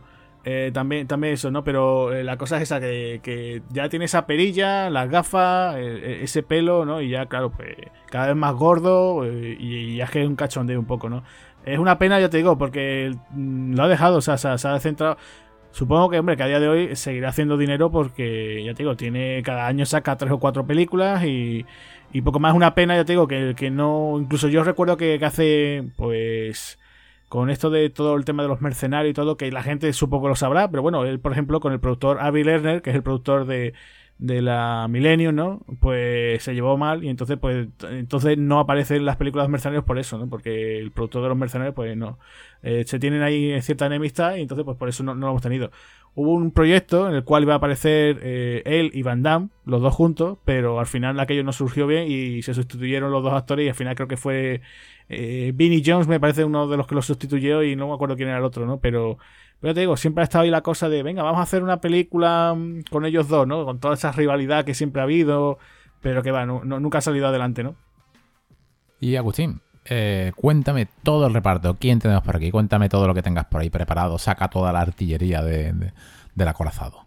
Bueno, pues nada, aquí esta, película también lo, bueno que tiene, que bueno, la gente dirá, mira, pues tiene un cierto presupuesto y tal, puede, la gente puede decir lo que quiera, pero otra cosa no, pero tiene muchas caras conocidas. Eh, para empezar, el que más llama la atención, que yo creo que, que, bueno, pues sin duda es Tommy Lee Jones, ¿no? El gran Tommy Lee Jones, que es un tipo que, bueno, con los años, pues yo creo que ya pues, se ha ganado, ¿no? Un rinconcito para todos los aficionados al cine, ¿no? Un tipo que, que sí, que ha, hecho de todo, ¿no? O sea eh, como te decía, venía de, hacer eh, aquel otro trabajo con, con, Andrew Davis, ¿no? La de la caza del, lobo rojo. Pero un tipo que eso, que, pues por ejemplo, se ganó el Oscar, como te decía, con El Fugitivo, otra vez con Andrew Davis, ¿no? Que con el cual, pues ya te digo, son tres películas las que hicieron juntos. Eh, después, pues lo, hemos visto pues en dramas, en comedias, en grandes blockbusters, ¿no? Por ejemplo, fue ese dos caras de Batman Forever. Lo vimos en Hombres de Negro junto a Will Smith. Eh, ya te digo, un tipo que después en drama también ha funcionado. Ha trabajado con Clint Eastwood, por ejemplo, en Space Cowboys. Eh, con los hermanos Cohen, por ejemplo, en No es País para, para viejos. Eh, tiene también, yo que sé, como director también tiene películas por ahí interesantes, ¿no? Que creo que la de los tres entierros de, de, de, de Estrada me parece que también es suya, es director y ya te digo, es una especie de pseudo western que está bastante bien. ya te digo, es un tipo pues que sí, que parece que siempre el hombre está con esa cara de seriote, ¿no? Parece que siempre es ese señor seriote, que después es muy gracioso porque, no sé, la gente no se lo sabe, él, sabe hablar español, lo habla muy bien. Yo me acuerdo que alguna vez que ha venido aquí a, España a presentar, por ejemplo, las películas estas de hombres de negro, Will Smith alucinaba con lo bien que hablaba español. Y ya te digo, un tipo que, que tú lo ves siempre eso, con cara de seriote, ya un señor ya mayor, pero después pues se le ve que tiene, tiene su, su sentido del humor, un tipo que yo lo veo bastante eh, un buen profesional. Y bueno, pues aquí tenemos haciendo del villano, ¿no? Y además un villano muy, muy, muy cachondo, ¿no? Porque la forma de cómo él llega con esa cazadora de, cuero con tachuelitas, ¿no? El tío ahí cantando, que de hecho incluso en la banda sonora de la película participa, hay un tema que, que él participa y todo. O sea, que se le ve bastante bien. Eh, o sea, le, planta cara a Seagal y bueno, no lo hace, no lo hace nada mal, ¿no? No está mal. Después, ¿quién más tenemos por aquí? Pues tenemos caras, pues te digo así, gente un poquito más, más conocida.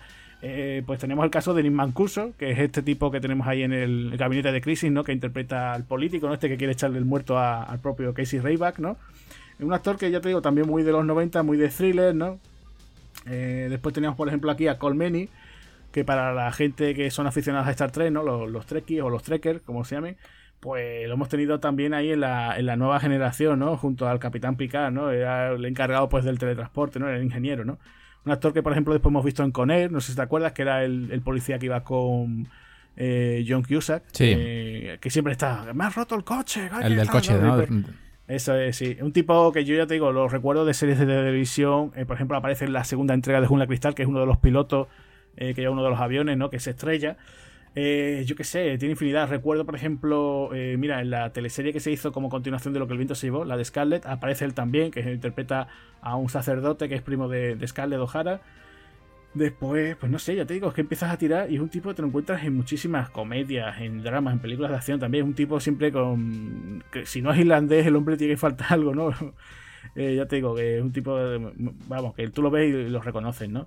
También aparece por aquí otro, otro actor también muy de, de televisión, como por ejemplo Raymond Cruz, que ese tipo hispano, que bueno, después lo hemos visto en infinidad de películas y series también. Lo teníamos en La Roca, que era ese soldado eh, del, grupo de Harris que llevaba ese moñito arriba, no sé si la gente se acordará. Lo tenemos también en Peligro Inminente, también haciendo de francotirador, que, que al final de la película pues va con Willem Dafoe. Y bueno, pues lo que quería decir que Raymond Cruz, por ejemplo, también en series de televisión como Me llamo Er, eh, lo teníamos por allí. Y también, eh, sobre todo en Breaking Bad, que aparece que es uno de los de esa familia tan. que tiene que ser un gustazo tenerlo, como la familia Salamanca, ¿no? Que creo que era Tuco Salamanca. Y que es un tipo que da bastante mal, mal rollo, ¿no? O sea, esa familia de traficantes, ¿no? Y bueno, también nos hemos dejado para el final, o yo por lo menos me he dejado para el final, a la chica de la película, que por lo visto en principio no iba a participar este personaje, ¿no? El personaje de, de esta. Eh, de esta Miss, ¿no? De esta Playmate. Eh, que además era junio, ¿no? Me parece que es junio del 89. Y bueno, precisamente Erika Lenia, que la, la, la, actriz que lo interpreta, pues resulta que ella fue de verdad, en la vida real, fue Playmate de, de, junio del 89. Eh, bueno, pues como decía, Erika Lenia, ¿dónde la hemos visto? Bueno, pues la vimos sobre todo, la gente dirá, no, no es ella, pues sí es ella. Salía en ET.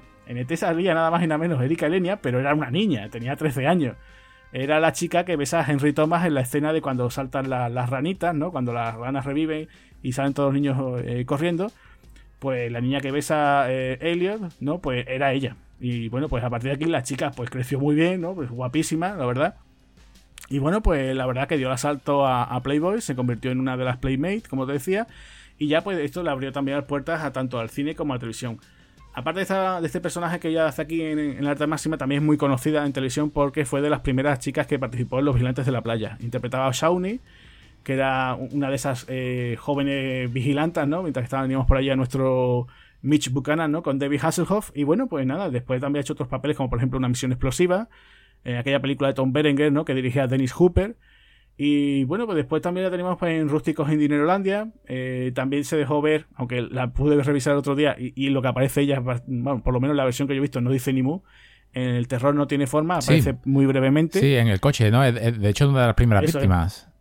Eso es, eso es, no dice ni mu, la pobrecita, no sé si es que cortarían allí sus escenas o algo, pero vamos, no dice nada, dice una frasecita, vamos, muy poco. Además, ni, ni la reconocí, figúrate que la he visto esta semana y ni la reconocí a ella.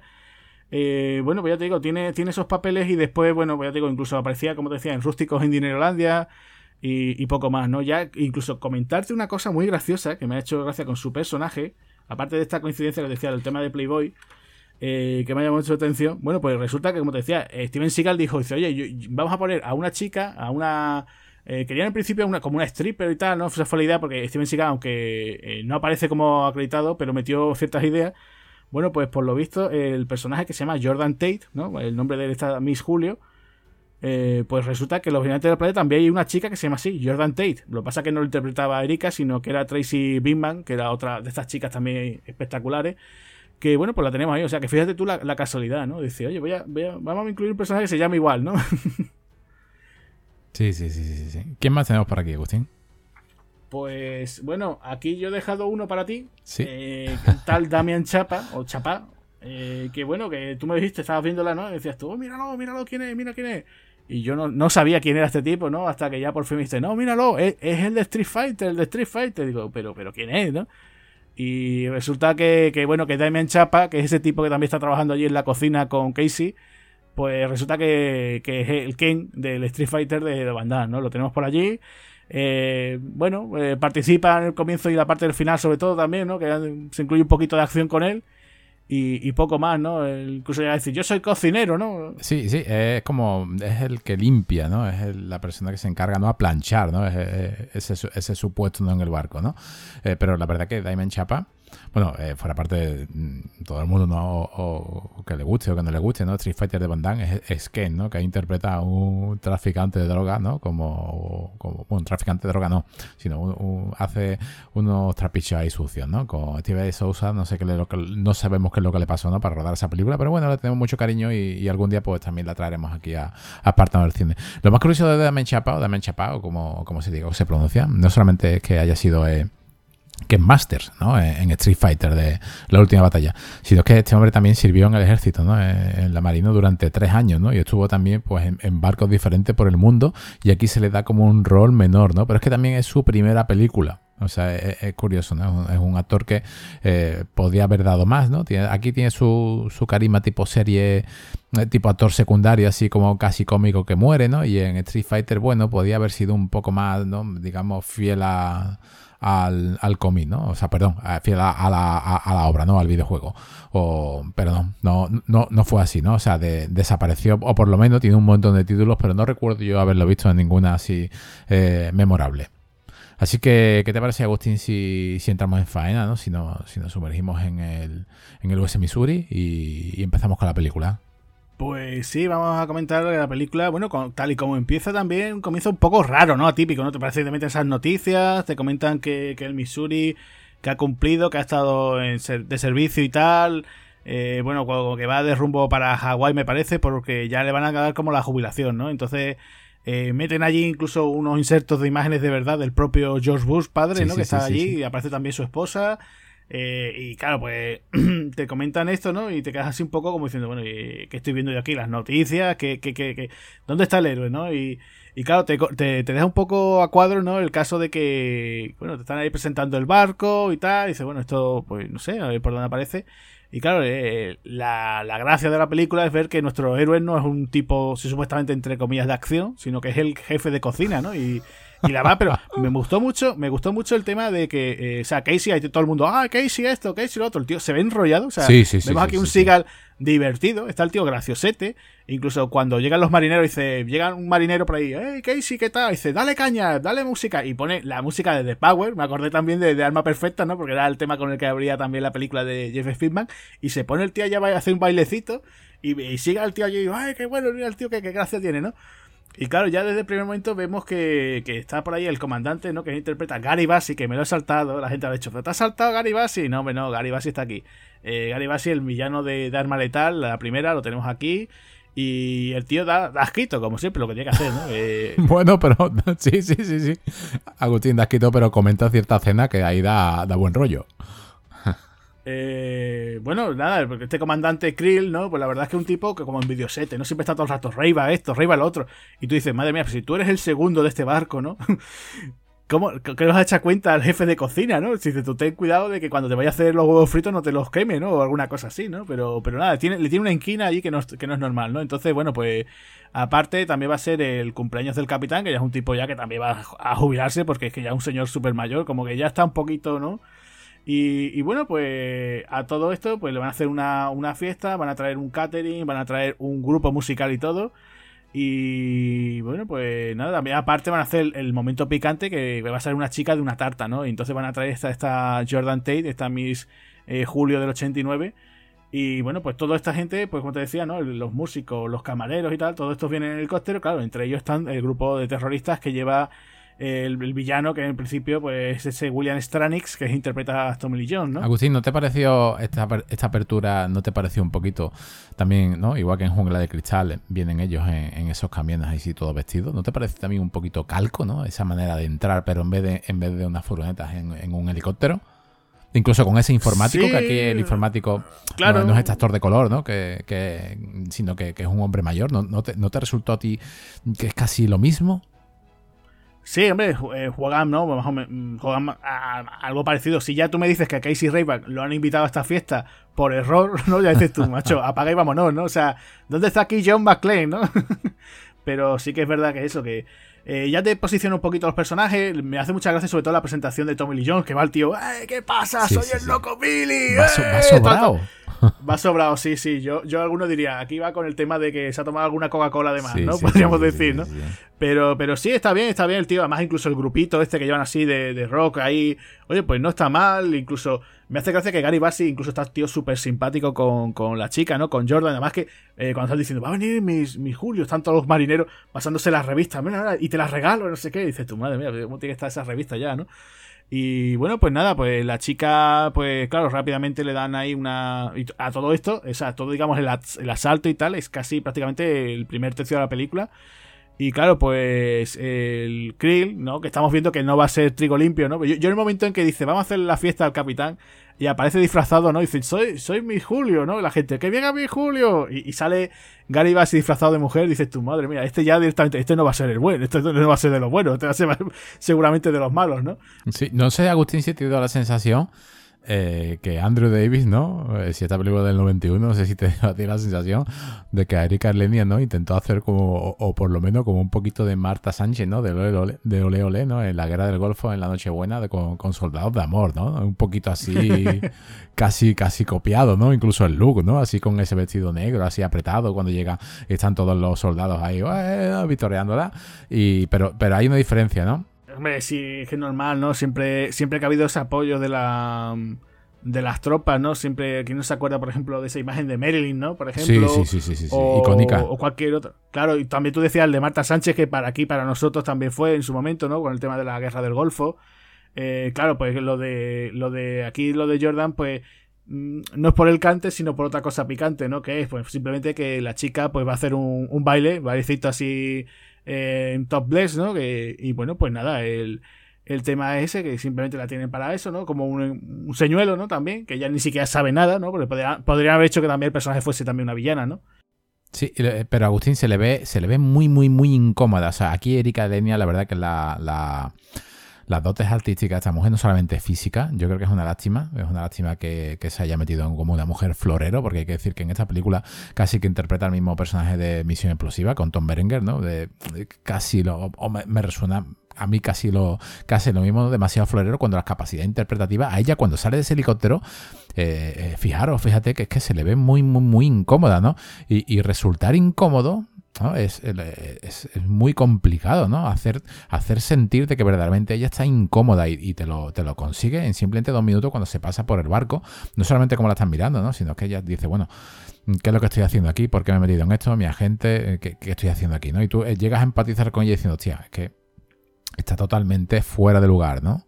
Sí, sí, ya te digo que es que en cualquier otro guion hubieran dicho, bueno, pues la chica o la matan o simplemente sale desnuda y o la violan o cualquier otra cosa, ¿no? Que, se la quitan de medio rápido, ¿no? Esto si, si hubiera sido unos años antes y tenés aquí a, a Paul Kersey, ¿no? Tienes a Charles Bronson por aquí, pues hubiera pasado algo así, ¿no?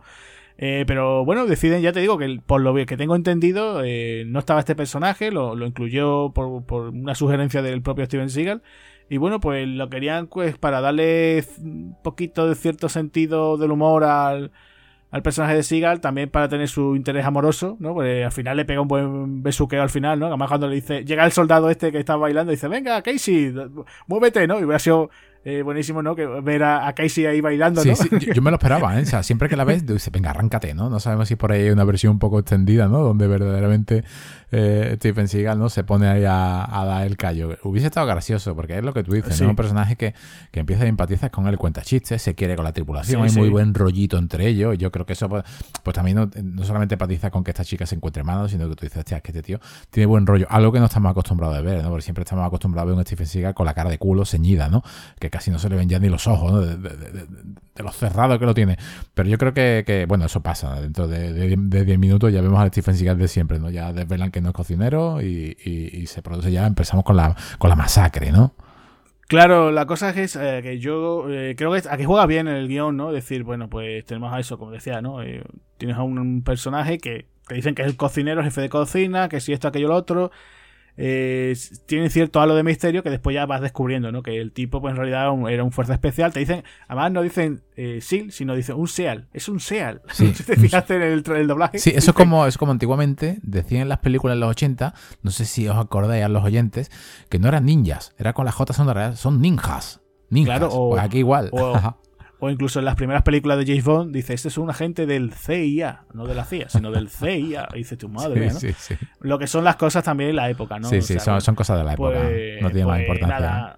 Eso es, simplemente te dicen, bueno, pues este tío ha sido un capitán, o bueno, es un capitán o algo así, es un, tipo, bueno, pues un, un SEAL, y bueno, pues te comentan, eh, por lo visto, eso es un detalle que por lo visto no se llegó a rodar, ¿vale? Eh, la película va a tener un comienzo diferente, no sé si te fijas que cuando por fin se ve el cara a cara entre Tommy Lee Jones y Steven Seagal, te dice, oye, me suena tu cara, ¿no? Dice, sí, sí, es verdad, hace tiempo que nos vimos. Sí, cierto. Bueno, pues eso de, de qué viene, de qué viene, pues viene de que en el prólogo que había escrito, hay un prólogo que no se llegó a rodar, eh, no sé si por falta de presupuesto de tiempo, en el cual eh, estaba el Casey Rayba que estaba en una misión y su equipo era asesorado por un agente de la CIA que resulta que era el de Tommy Lee Jones. Le da una información que estaba desactualizada y esto es lo que provoca que todo el equipo de Seagal muera y el único que sobreviva era el propio Seagal. Entonces esto, bueno, por lo típico, ¿no? De como te pille te voy a, te, voy, a, te voy a romper el cuello. Perdona que te interrumpa, Agustín. ¿Sabes a qué me recuerda esto? A, la misión de, decisión crítica, ¿no? A la primera misión, ¿no? Algo así supongo que sería, ¿no? Sí, yo supongo que sería eso, que a lo mejor por ahí eh, cogerían esa idea y después, por ejemplo, pues para, para esta película, ¿no? Pues podrían haberlo hecho, ¿no? O sea que, que hubiera sido cuanto menos curioso, ¿no? De decir, oye, pues tenemos ese, ese dato, ¿no? O sea que, que en principio pues era de eso, de ahí venía. Eh, la idea era esa y bueno, pues no se llegó a rodar. Claro, queda muy raro, ¿no? Cuando se tiene ese cara a cara como diciendo eh, te conozco, ¿no? Dice, sí, sí, ha pasado mucho tiempo. diciendo, bueno, pero ¿esto qué no? Ya si hubiera sido un giro total cuando diciendo, bueno, ¿y qué tal la misión? No, no, ha ido todo bien. Venga, hemos matado todo, venga, sí, vámonos, ¿no? hubiera sido ahí que nos hubieran dejado un poco con el, con el culo torcido, ¿no? Pero bueno, la idea, la idea en principio era eso, no se llegó a, rodar y se queda así, ¿no? Ese cara a cara final, pues tú intuyes, ¿no? De que, bueno, aquí entre estos dos ha pasado algo, ¿no? Y bueno, pues eh, ya te digo, tú ves que, que, a lo largo de toda la película, pues, por ejemplo, eso, eh, Rayback, por ejemplo, con, el, con Krill, que es el Gary Bassi, pues no se llevan bien, ¿no? O sea, están, incluso fíjate tú el momento incluso que, el tío guarro, vamos a decirlo así, porque eh, Gary Bassi es un guarro, eh, está él haciendo su, su, salsa, su sopa, lo que sea, está Rayback ahí y dice, uh, uh, le voy a dar sabor, ¿no? Le pega ahí un... ¿no? Que dices tu madre mía, que que el gargajo que le ha echado a la, olla, ¿no? Y dices tú, vaya tela, ¿no? Sí, la, la, la que tenía que hacer 100 litros, ¿no? De bullabesa para el, para el capitán. Eso es, entonces, claro, esa es la cosa, de que no solamente dices no, no, a este tío me lo vas a encerrar, porque además incluso, eh, fíjate cuando vienen como a detenerlo, ¿no? Dice, oiga, que, que se tiene que ir a la fiesta. No, no, no, que yo tengo que estar aquí cocinando. Y que sí, que no, que no. Eh, tiene ahí un pequeño enfrentamiento que me hace mucha gracia porque eh, la más incluso desde el primer comienzo le están diciendo a Rayback, Rayback, el uniforme. No, no, ya me lo pondré. Rayback, el uniforme, que sigue, sigue, ya me lo pondré. Él va con su simplemente su chaquetita de cocinero, su gorrito de chef, que me sorprendió mucho, ¿no? Exacto, exacto. Eh, ya te digo, incluso después la chulería de cuando él lanza el cuchillo, ¿no? Tiene esa diana, lanza ese cuchillo, ¿no? Que no es de cocina, ¿no? Lanza ahí el cuchillo y lo clava, ¿no? En la diana.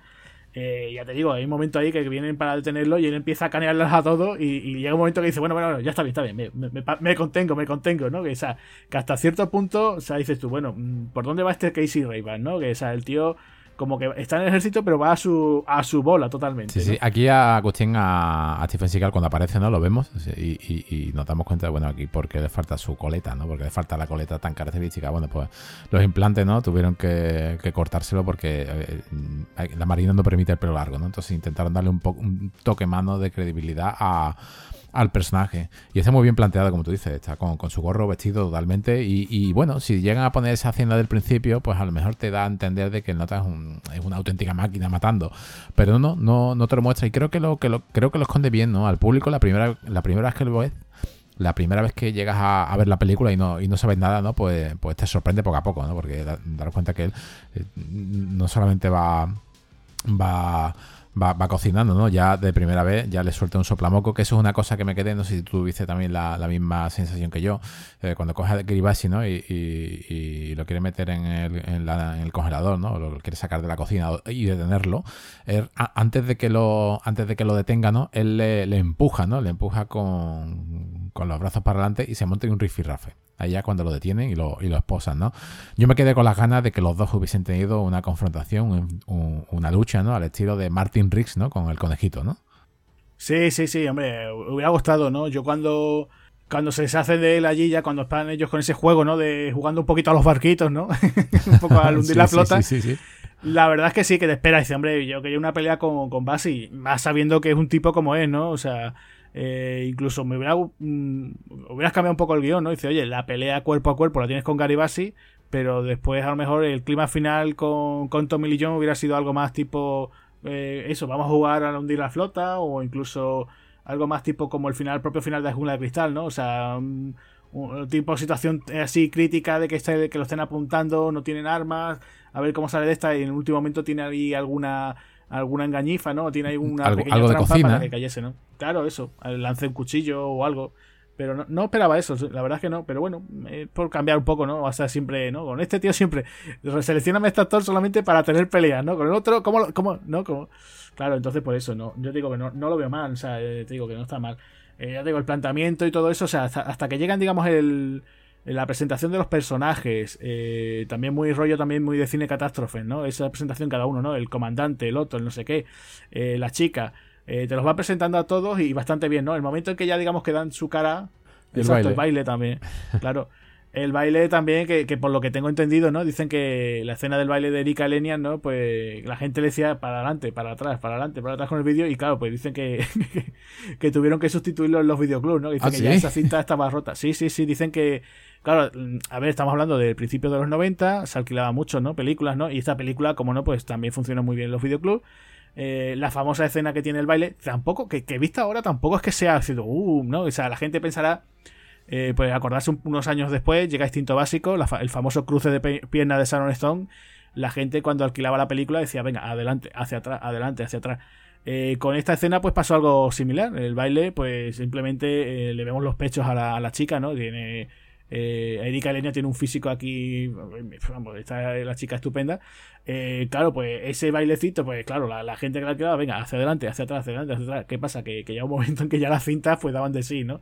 Y por lo visto, pues dice que tuvieron que, que, que, ir sustituyendo esa cinta. Eh, lo que sí te iba a comentar lo que sí te iba a comentar que por lo visto en países como Alemania, Reino Unido, incluso en Finlandia, la, aparte de la violencia, que ya sabéis que, por ejemplo, en Alemania son mucho de cortar las escenas violentas, y aquí, aquí después si quieres lo comentaremos, esas escenas violentas, eh, la escena del baile estaba cortada, o sea, simplemente la veíamos allá de espalda, y el momento en que ella ya se da cuenta de que está por allí Steven Seagal, ella se da cuenta de que no hay nadie, pues, pues ya digo, fue cortado. O sea, yo digo que en Alemania, Finlandia y todos estos países, pues los pechos de Línea no se los pudieron ver. Así que, que pero fíjate tú que lo gracioso que tampoco es que seas tú, wow, qué cosa que, que yo que sé, que en otras películas pues hemos visto eh, desnudo, ¿no? Lo que pasa que también es verdad que esta chica pues venía también de los gigantes de la playa y hombre, pues habría tendría su cierta popularidad y dice, oye, vamos a ver a la chica, ¿no? Vamos a ver a Sauni desnuda, ¿no? Uf, ¿sabes? Dice tú, venga, pues tendría su, su, tirón, ¿no? Y en cuanto a lo que te... Ya lo estuvimos hablando alguna vez, el tema de las versiones ¿no?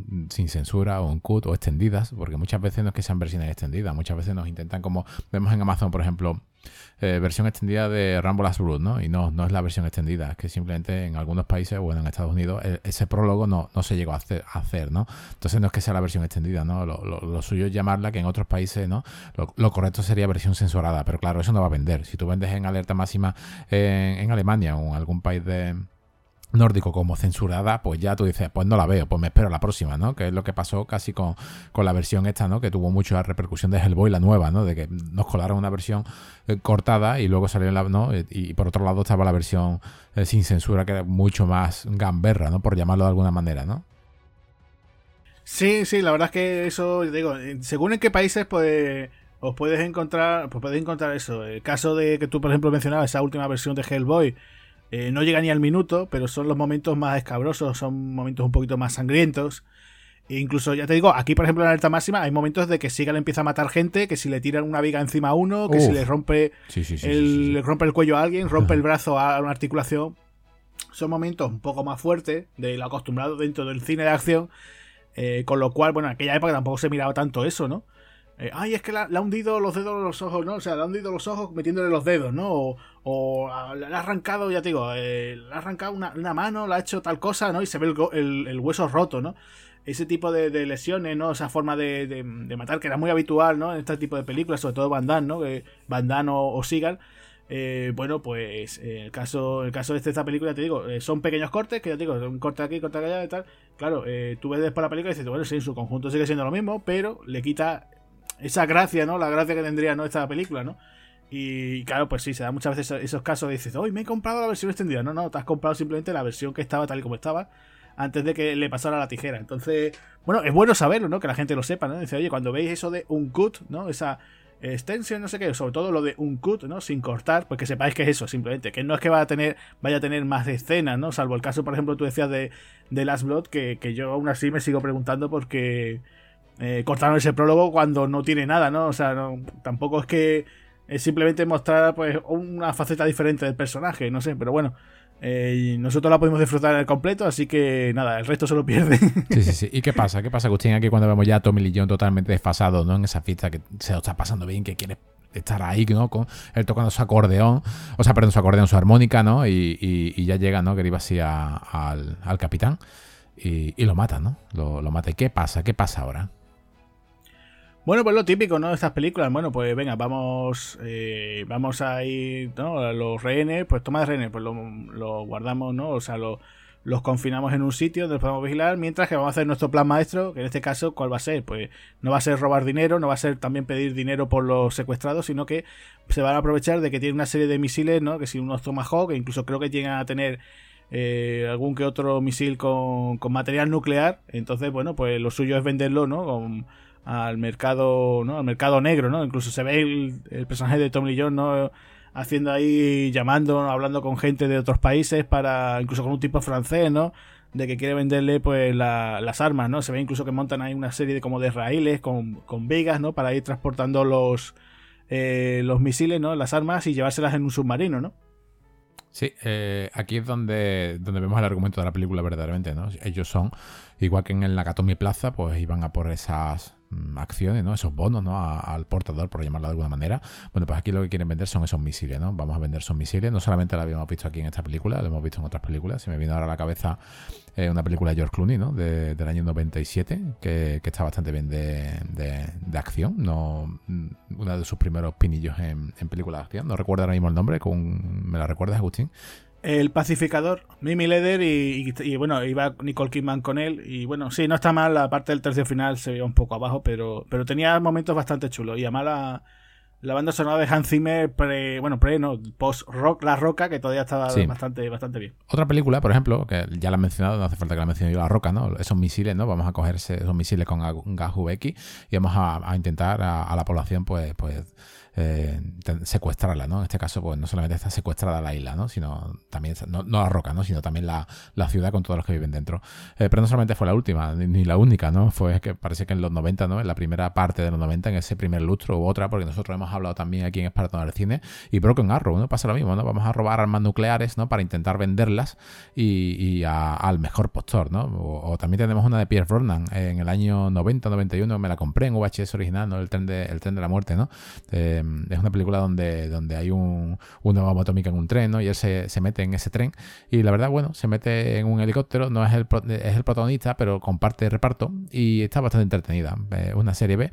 Eh, muy, muy, muy poco conocida, creo que la han hecho en televisión una vez, nada más, pero bueno, es de esas primeras películas de Pierre Brosnan, ¿no? Fuera parte de Remington Steel, que pre-Bond, ¿no? Que, está bastante también interesante sobre este tema, ¿no? Nuclear, ¿no? Hay, hay mucho, hay mucho más nuclear. Ya, ya la segunda parte no llega a ser nuclear, ¿no? Pero sí que llega a ser de, nivel de dominación mundial al más puro estilo de, los altos vuelos, ¿no? De satélite. Que a ver si, a lo mejor para la siguiente temporada pues la, pues la traemos. Claro, y también comentar que bueno, que, lo gracioso de esta película, o sea, estamos aquí hablando, llegan los buenos y tal. Eh, nuestro protagonista, nuestro Casey Rayback, eh, se pasa un buen rato, o sea, sin hacer nada, ¿no? No mueve ni un dedo, que, que lo tienen ahí encerrado en la cámara frigorífica eh, que me hizo mucha gracia que el soldado, el soldado que lo tiene ahí como que está vigilando, el que está de guardia, eh, resulta que después este actor también aparece en El Fugitivo, eh, que además de hecho es del equipo de, de Tommy Lee Jones, ¿no? De estos que persiguen a Harrison Ford, incluso aparece en la secuela. Y por lo que tengo entendido es que llegaron a aparecer, o sea, aquí se ven nueve actores, nueve actores que después vemos en El Fugitivo, fuera parte de Tommy Lee Jones, ¿no? O sea, tú imagínate el buen rollo que tendría aquí el bueno del equipo para decir, oye, pues Oye, para el siguiente, venga, contad con nosotros, ¿no? O sea, figúrate tú, ¿no? O sea, con la amistad, ¿no? O lo bien que se varían eh, Andrew David y, el chaval, pues el que decía aquí, ¿no? El actor, pues lo tenemos en... Además que lo reconocí, ay, mira, el, chico de, del fugitivo lo tenemos aquí, ¿no? Y bueno, pues a partir de aquí ya cuando se escapa eh, Casey y ya empieza a liarla, ¿no? O sea, ya empieza a ir por su cuenta, se encuentra con Jordan, ¿no? Que es la famosa escena del baile. Y ya, pues bueno, va intentando acabar con los enemigos. Eh, él va a rescatar, ¿no? Intentar, hay un momento incluso que quieren matar a toda la, tripulación, ¿no? Que además incluso Krill le dice, no, no, a mí es que nunca me ha caído bien la tripulación, que se joda, ¿no? A veces así, dijo, aquí tío asqueroso, ¿no? Está, yo tengo que estar uno todo el rato diciendo, a, a Tom Lee Jones lo matarán, pero a, que a Gary Bassi le, le, lo, mate y lo remate, ¿no? Y bueno, y llega un momento, pues eso, que también va rescatando a algún que otro compañero. Eh, tiene ese momento, como decía, el jueguecito este de de vamos a hundir a jugar a hundir a flota, ¿no? El momento del boicot también al, helicóptero, ¿no? Que también se lo, se lo revienta. Eh, sí, yo te digo, está, ¿Sabes que bien. el helicóptero este de SEAL, ¿no? Que vienen a, rescatarlo. Sabes que, para incrementar el número de enemigos hubiese estado perfectamente bien, ¿no? Incluso hubiese pegado, ¿no? En esta situación, ya porque hay que decir que sí, aquí muere mucha gente, muere, pues, Stephen mata, ¿no? Incluso su, su sus compañeros, hay que decir que tiene un equipo, pero yo hubiese apostado, Agustín, no sé si estás de acuerdo conmigo, con este equipo de rescate, en vez de haberlos hecho buenos y que hubiesen muerto, lo hubiese hecho un equipo de rescate malo. O sea, a lo mejor a la película le, añades 10 minutos más de acción brutal, ¿vale? Y, yo creo que hubiese, que hubiese ganado, ¿no? Pues no sé, yo la verdad es que. Eh, o sea, voy a hacer un giro tipo como en la jungla 2, ¿no? También un poco parecido a lo que tú comentas, ¿no? Eh, hombre, la verdad es que muerde está bastante alto. De hecho, la película tiene nada más y nada menos un. El body count es de tres cifras, es de 100. O sea, 100. Yo creo que estaban aquí contando. Oye, que nos faltan tanto para los. Espérate, ¿cuántos quedan? No, mata uno más. Venga, venga, que. Steven, cárgate uno más. No, espérate, Gustavo y llega ya. venga, sí, 100. No, la verdad es que sí, que aquí mm, se puede decir que casca mucha gente. Eh, ya te digo, van saliendo muchas cosas, nada más, incluso fíjate tú, ¿no? Tienes el equipo de rescate que va también muy al estilo también como en La Roca, ¿no? Que también va con esos helicópteros. Sí, sí, muy parecido. Y el gabinete de eh, crisis. el gabinete de crisis también me recordó un poco también al de Broken Arrow. Eh, por cierto, Andrew David quería que fuese un poco en plan el mismo gabinete de crisis como en, en teléfono rojo volamos hacia Moscú, ¿no? Eh, quería un poco así esa, esa, historia, ¿no? Fíjate tú, tienes ahí a, los militares, después tienes a los políticos, cada uno soltándose, ¿no? Pues esto lo ha hecho mal, el otro no sé qué. Eh, tienes ahí al, a Nick Mancuso, ¿no? Que, hemos visto una foto de, de joven que, era un tipo muy sexy, ¿no? que, lo ves que quiere echarle el muerto a Casey, ¿no? Dice, bueno, si sale todo mal, le vamos a echar la culpa a este tío y nos quitamos aquí en medio, nosotros no tenemos culpa, aparte de los militares. Eh, o sea, eh, está bastante bien por eso, vas viendo cómo van reaccionando. Aquí menos mal que no tenemos ningún tema en plan rollo como pasar a lo mejor la Jungla Cristal, ¿no? De esto del tema de los periodistas que me han dicho, no, pues se ha filtrado la información de que ha habido un secuestro, ¿no? Y ya hubiera sido demasiado, ¿no? La duración está bastante bien, son un poco más de 100, 103 minutos, o sea, es que tampoco, es que digo, no, no las tires más porque tampoco hace falta, ¿no? O sea, fíjate tú que incluso eh, está contado, o sea, una de las curiosidades que yo tenía, que Steven Seagal solamente aparece en la película, agárrate, agárrate, que solamente aparece en pantalla pues creo que unos 43 minutos o algo así, o sea, 41 minutos aparece durante toda la película. O sea, hay una película que dura más de una hora, una hora y media. El doble de tiempo que en Decisión Crítica, ¿eh? O sea, imagínate, o sea, y, el protagonista es él. O sea, en el cartel aparece Steven Seagal. No es Steven Seagal, Gary Bassi, Tommy Lee Jones. No, no, no. O sea, entre, entre que salen ellos, las acciones que están haciendo los malos, el, resto de la tripulación, pues solamente, eh, ya digo, no es que lo haya contado, pero después te fijas bien y dices, verdad, que hay muchas muchos pasajes de la película que no está el tío delante de la cámara, con lo cual eh, te, sorprende mucho porque después en la segunda no, ¿no? En la segunda ya directamente eh, Casey prácticamente, o sea, Casey Raybar se come la, la, segunda entrega, ¿no? Pero aquí solamente parece 40 minutos, ¿no? O sea, es como si tú imagínate eh, que en Jungla de Cristal, pues prácticamente una hora no pareciera Bruce Willis, ¿no? Cuando está mejor equilibrado, ¿no? Ese aspecto, ¿no? Sí. Aquí el papel de Erika Lenia pasa no solamente a ser de, una secundaria, ¿no? Se, vuelve heroína por digamos que por obligación, ¿no? Y tiene una de las mejores frases de la película que yo lo que, que yo tendría, ¿no? Que es cuando hay un tiroteo y el gabinete de crisis lo está llamando a él y ella le pasa el teléfono y, dice, ¿sí? ¿Quién es? Y dice, ¿no? El, gabinete de crisis le dice, el almirante, ¿no? Le, pregunta, eh, ¿quién es usted? Dice, ¿no? El, la stripper. Bueno, pásame con Rayban, no puedo, está trabajando, ¿no? O sea, está, está, haciendo, está haciendo su trabajo y ahora de repente él coge eh, empieza, señor, sí, mm, no se preocupe, tengo la situación controlada. No me ha hecho caso. Ah, usted ha avanzado por, su cuenta. Lo único que le puedo desear es suerte, ¿no? Aquí vemos dos cosas muy, curiosas, ¿no? Que vemos a, como en el mismo gabinete van a intentar echarle el muerto, ¿no? Ahí a digamos, a, este hombre, ¿no? A, a Casey Raiva, ¿no? Y tú dices, madre mía, que es que le quieren soltar el muerto. Si todo sale mal, venga, echarle el muerto. Vemos dos cosas. Vemos esto y otra comparación con Michael Bay, con La Roca, donde también hay aquí otro, en el gabinete también se aprueba la destrucción del barco con todas las personas que están dentro, ¿no? Muy La Roca, ¿no? Muy, muy, muy Michael Bay. Bueno, hay que decir que Michael Bay no, no, no es este mismo director, no es Andrew David, ¿no? Son dos maneras de concebir la acción distintas. Eh, pero bueno, yo aquí creo que es una de las mejores escenas de, acción cuando él coge las dos MP5K y empieza a disparar. Y Damian Chapa, eh, aquí en, un poco pre, pre Masters, ¿no? antes de convertirse y dejar eh, el Missouri ¿no? y pasarse a, a, ese lado de, las artes marciales en Street Fighter, digamos que hace un papel un poquito de acojonadillo, ¿no? Cosa que no le pega porque ya hemos comentado al principio que, él estuvo en la Marina tres años, ¿no? y hay una cosa, una de las frases de la película que me quedaré siempre, ¿no? Que él le dice a, Erika Lenia, hey, ¿dónde vas? ¿Dónde vas? Y dice, voy a su espalda, es el lugar más seguro del barco, cágate. Sí, no, ya te digo que es que eh, el tema del... A ver, que te está dando confianza de... Eh, el personaje de Raybax, eh, claro, es normal que dices tú, pues yo voy con este tipo, claro.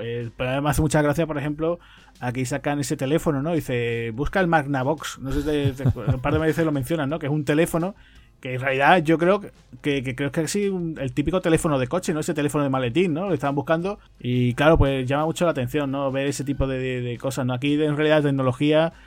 Eh, bueno, pues no, no hay nada así que tampoco destaque, ¿no? Por ejemplo, yo recuerdo que en la segunda sí lo utiliza otro tipo de teléfono o algo así para mandar algún mensaje, ¿no? Un fax, creo, creo recordar.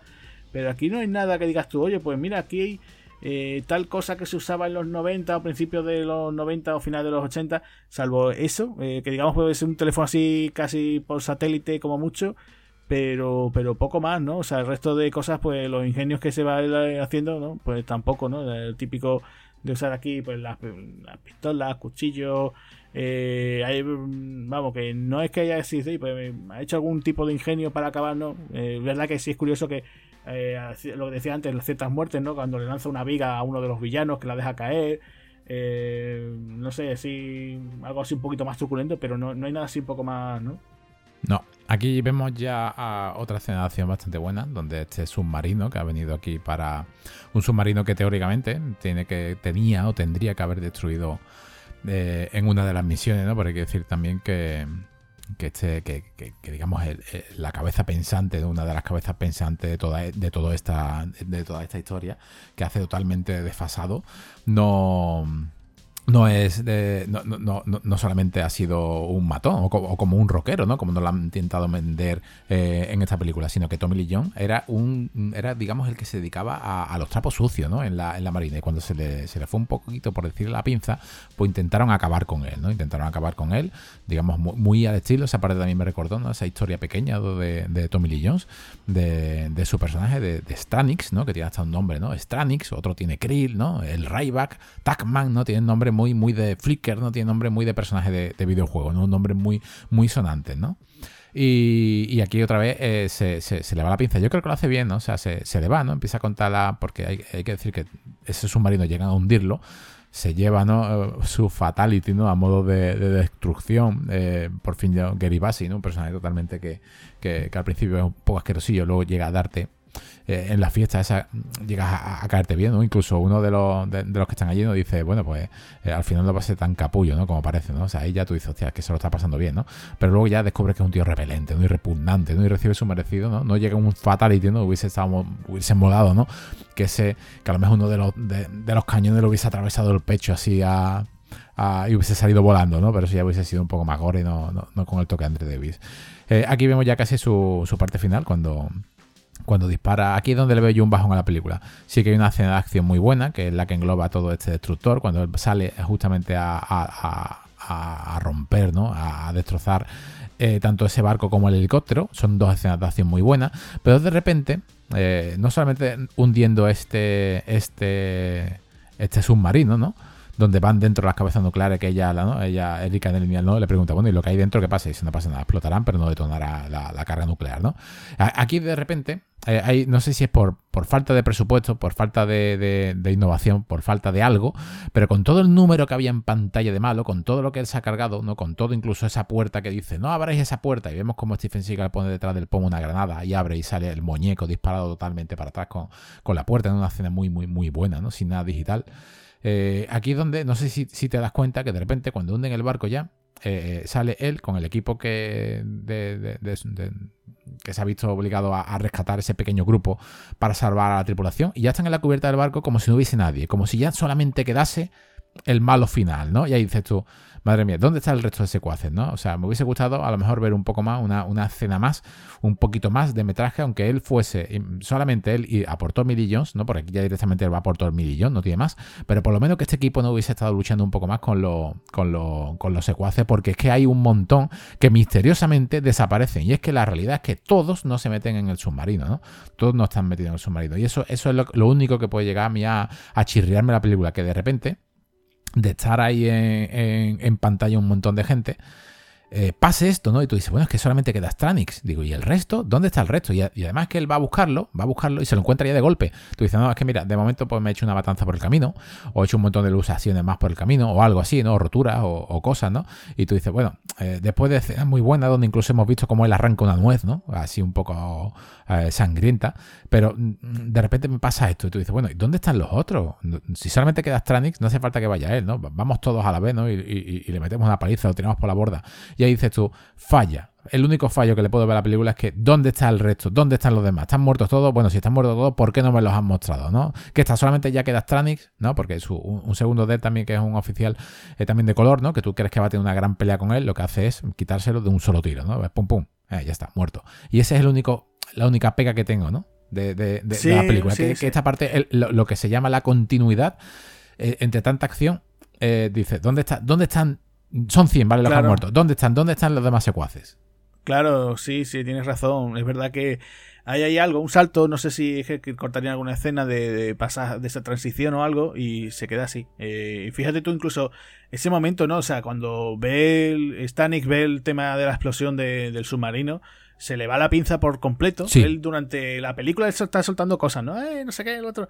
Y empieza a hablar, ¿no? Esto, como los dibujos, que tal, que, que, van unas gambas a rescatar, no sé cuánto. Además, con una gamba. Fíjate la comida que el tío tan guarro. ¿Te acuerdas de que al principio coge una pieza de carne y empieza a cortar ahí trozos de carne encima de la mesa y empieza, están todos ahí mascando, que se le ven los dientes y todos están todos allí comiendo como, como, cerdo. Dice, no sé si estará muy hecha para ti. Y se ve que casi prácticamente la carne es cruda, ¿no? Eso es un detalle también eh, para decir que son malos, ¿no? Son malos, no, no utilizan ni los cubiertos, que, ni servilletas, ¿no? Un, poquito a lo Unisol, ¿no? A Soldado Universal en, claro, en ese supermercado. También, también. Eso es, también, también. Y después te encuentras eso que tú decías, se le va la pinza por completo y ahora coge y se pone la chaqueta y se pone las gafas como dice, bueno, ya que voy a morir, voy a morir por lo, a lo grande, ¿no? Me voy ahí como. Con... Y, tiene, claro, llega la pelea eh, que también queda... A ver, yo recuerdo cuando la vi en su día me, sorprendió mucho porque no era, o sea, está acostumbrado uno a ver pues peleas de que, eh, pues de puñetazos, de artes marciales, de boxeo, eh, peleas callejeras pero eso de ver peleas a cuchillo así de esa forma, la verdad es que no, ¿no? Incluso eh, recuerdo, eh, no, ¿quién no se acordará, por ejemplo, de la serie Curro Jiménez, ¿no? Peleando con navajas, ¿no? Con navajas y mantas, ¿no? Eh, pero esa forma de pelear, de mover los, dos el cuchillo, porque además no solamente sigan, ¿no? Sino que también Tommy Lee Jones le hace así como un pequeño, ¿no? Parece que supuestamente tendría algún tipo de, de formación también así en ese tipo de luchas de cuchillo. En las pelis de Van Damme, Van Damme para ganar siempre se tiene que llevar una buena somanta de palo. ¿no? Aquí siga simplemente un pequeño cortecito en la frente y, ya está, ¿no? me resulta incluso eh, ya el cachondeo, ¿no? Ya es como Seagal ya sobrepasa las habilidades físicas de Tommy Lee Jones cuando ya incluso le, quita el cuchillo, se le, quita el cuchillo cogiéndoselo por la boca, ¿no? O sea, le, pega un bocado allí.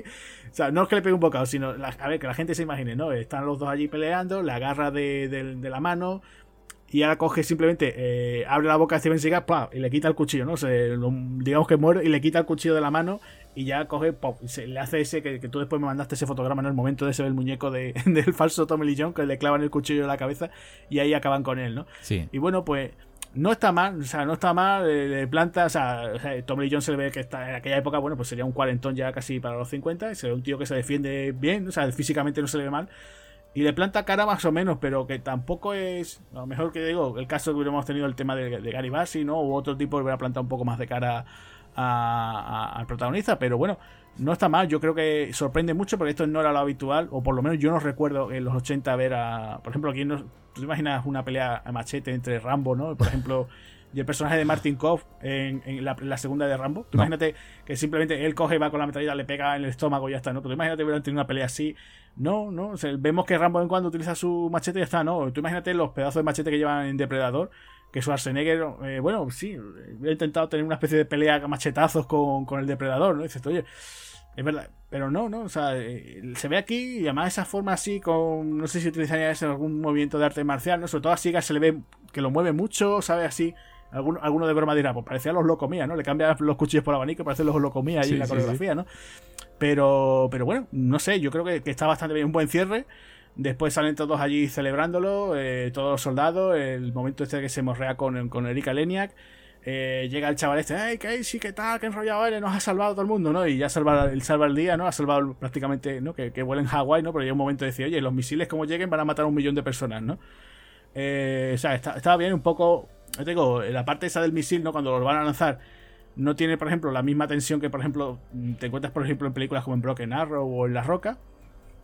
Pero bueno, no está mal, salva bien la papeleta, yo creo que es un buen cierre. E incluso, no sé si te fijaste que cuando termina la película, después de los títulos de créditos, se incluso vuelve a aparecer otra vez el barco, no sé si te acuerdas de eso. Sí, sí, sale, sale el Missouri que verdaderamente no era el Missouri, ¿no? El, Missouri se estaba, digamos que, ¿no? Ya, ya, ya se estaba eh, desmantelando para, para su trabajo, ¿no? Lo que estaban predestinados, ¿no? A ese, digamos, pues, a ese retiro.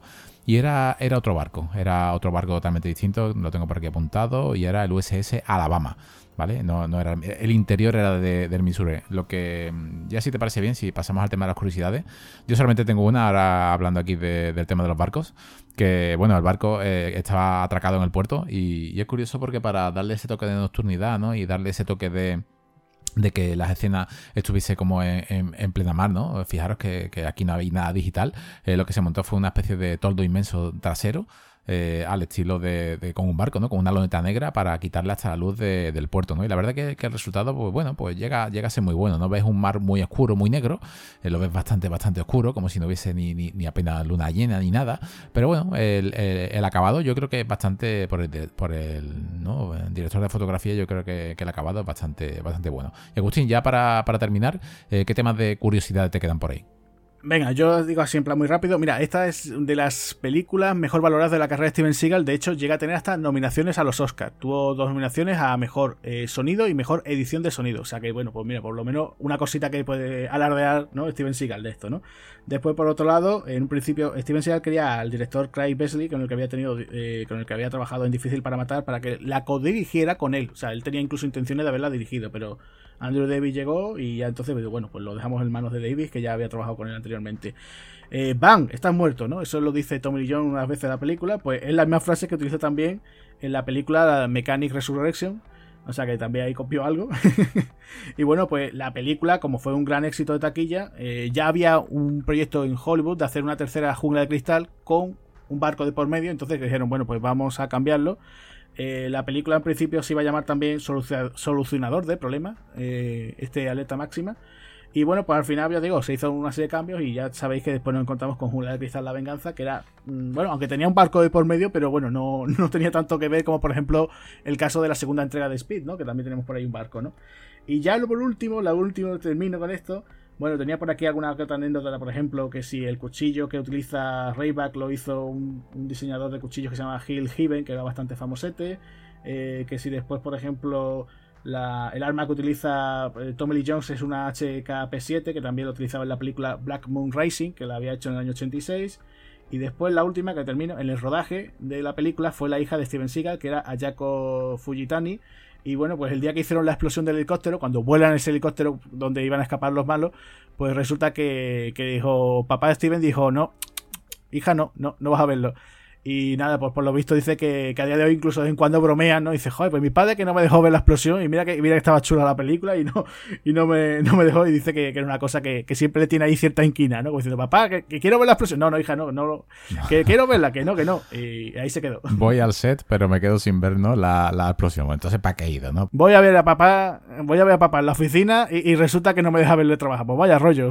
Además, era la hija que él tenía, él tiene siete hijos y dos de ellos son, viven en Japón y, viajar ¿no? A, Estados Unidos ¿no? para ver cómo al final no veo explotar nada, tú dices, bueno, pues entonces ya, ya ¿qué es lo que hago aquí? Eh, yo ya para, para, acabar, decir que con un presupuesto de 35 millones, pues se logró unos 150 y pico, en unos 50, 58, 159 en todo el mundo, ¿no? Fue una buena cifra de, de recaudación y la verdad que este era el cine, ¿no? El cine de Stephen Seagal que, que queríamos ver. No fue así, eh, en pocos años se acabó, digamos, su carrera ¿no? en esta gran liga y ya pasó a, a ligas menores. Y pues nada, pues yo creo que ya le hemos dado un buen repaso ¿no? al USMS Missouri eh, por toda la cubierta. ¿Y qué te parece si nos despedimos y nos vemos en un próximo programa? Eso es, pues nada, un saludo para todos los amigos de Espartanos del Cine. Yo soy Agustín Lara y me despido. Y por aquí Javier Hernández. Adiós. Adiós.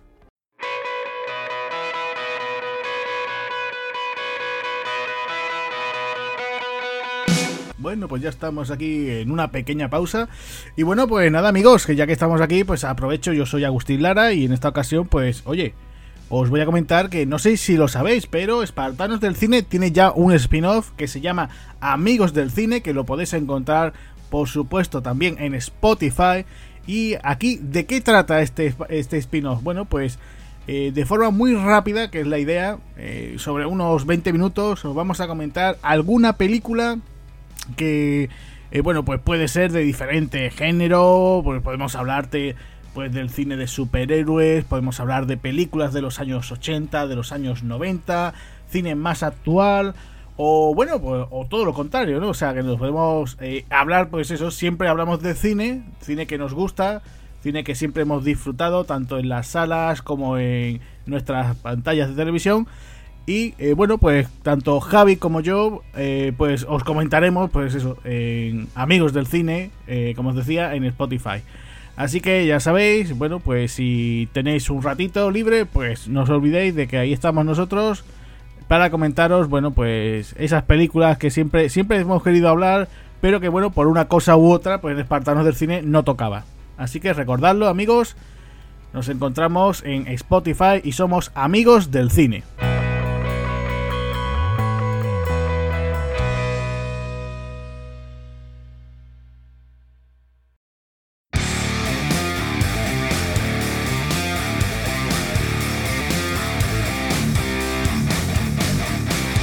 Muchas gracias por habernos escuchado.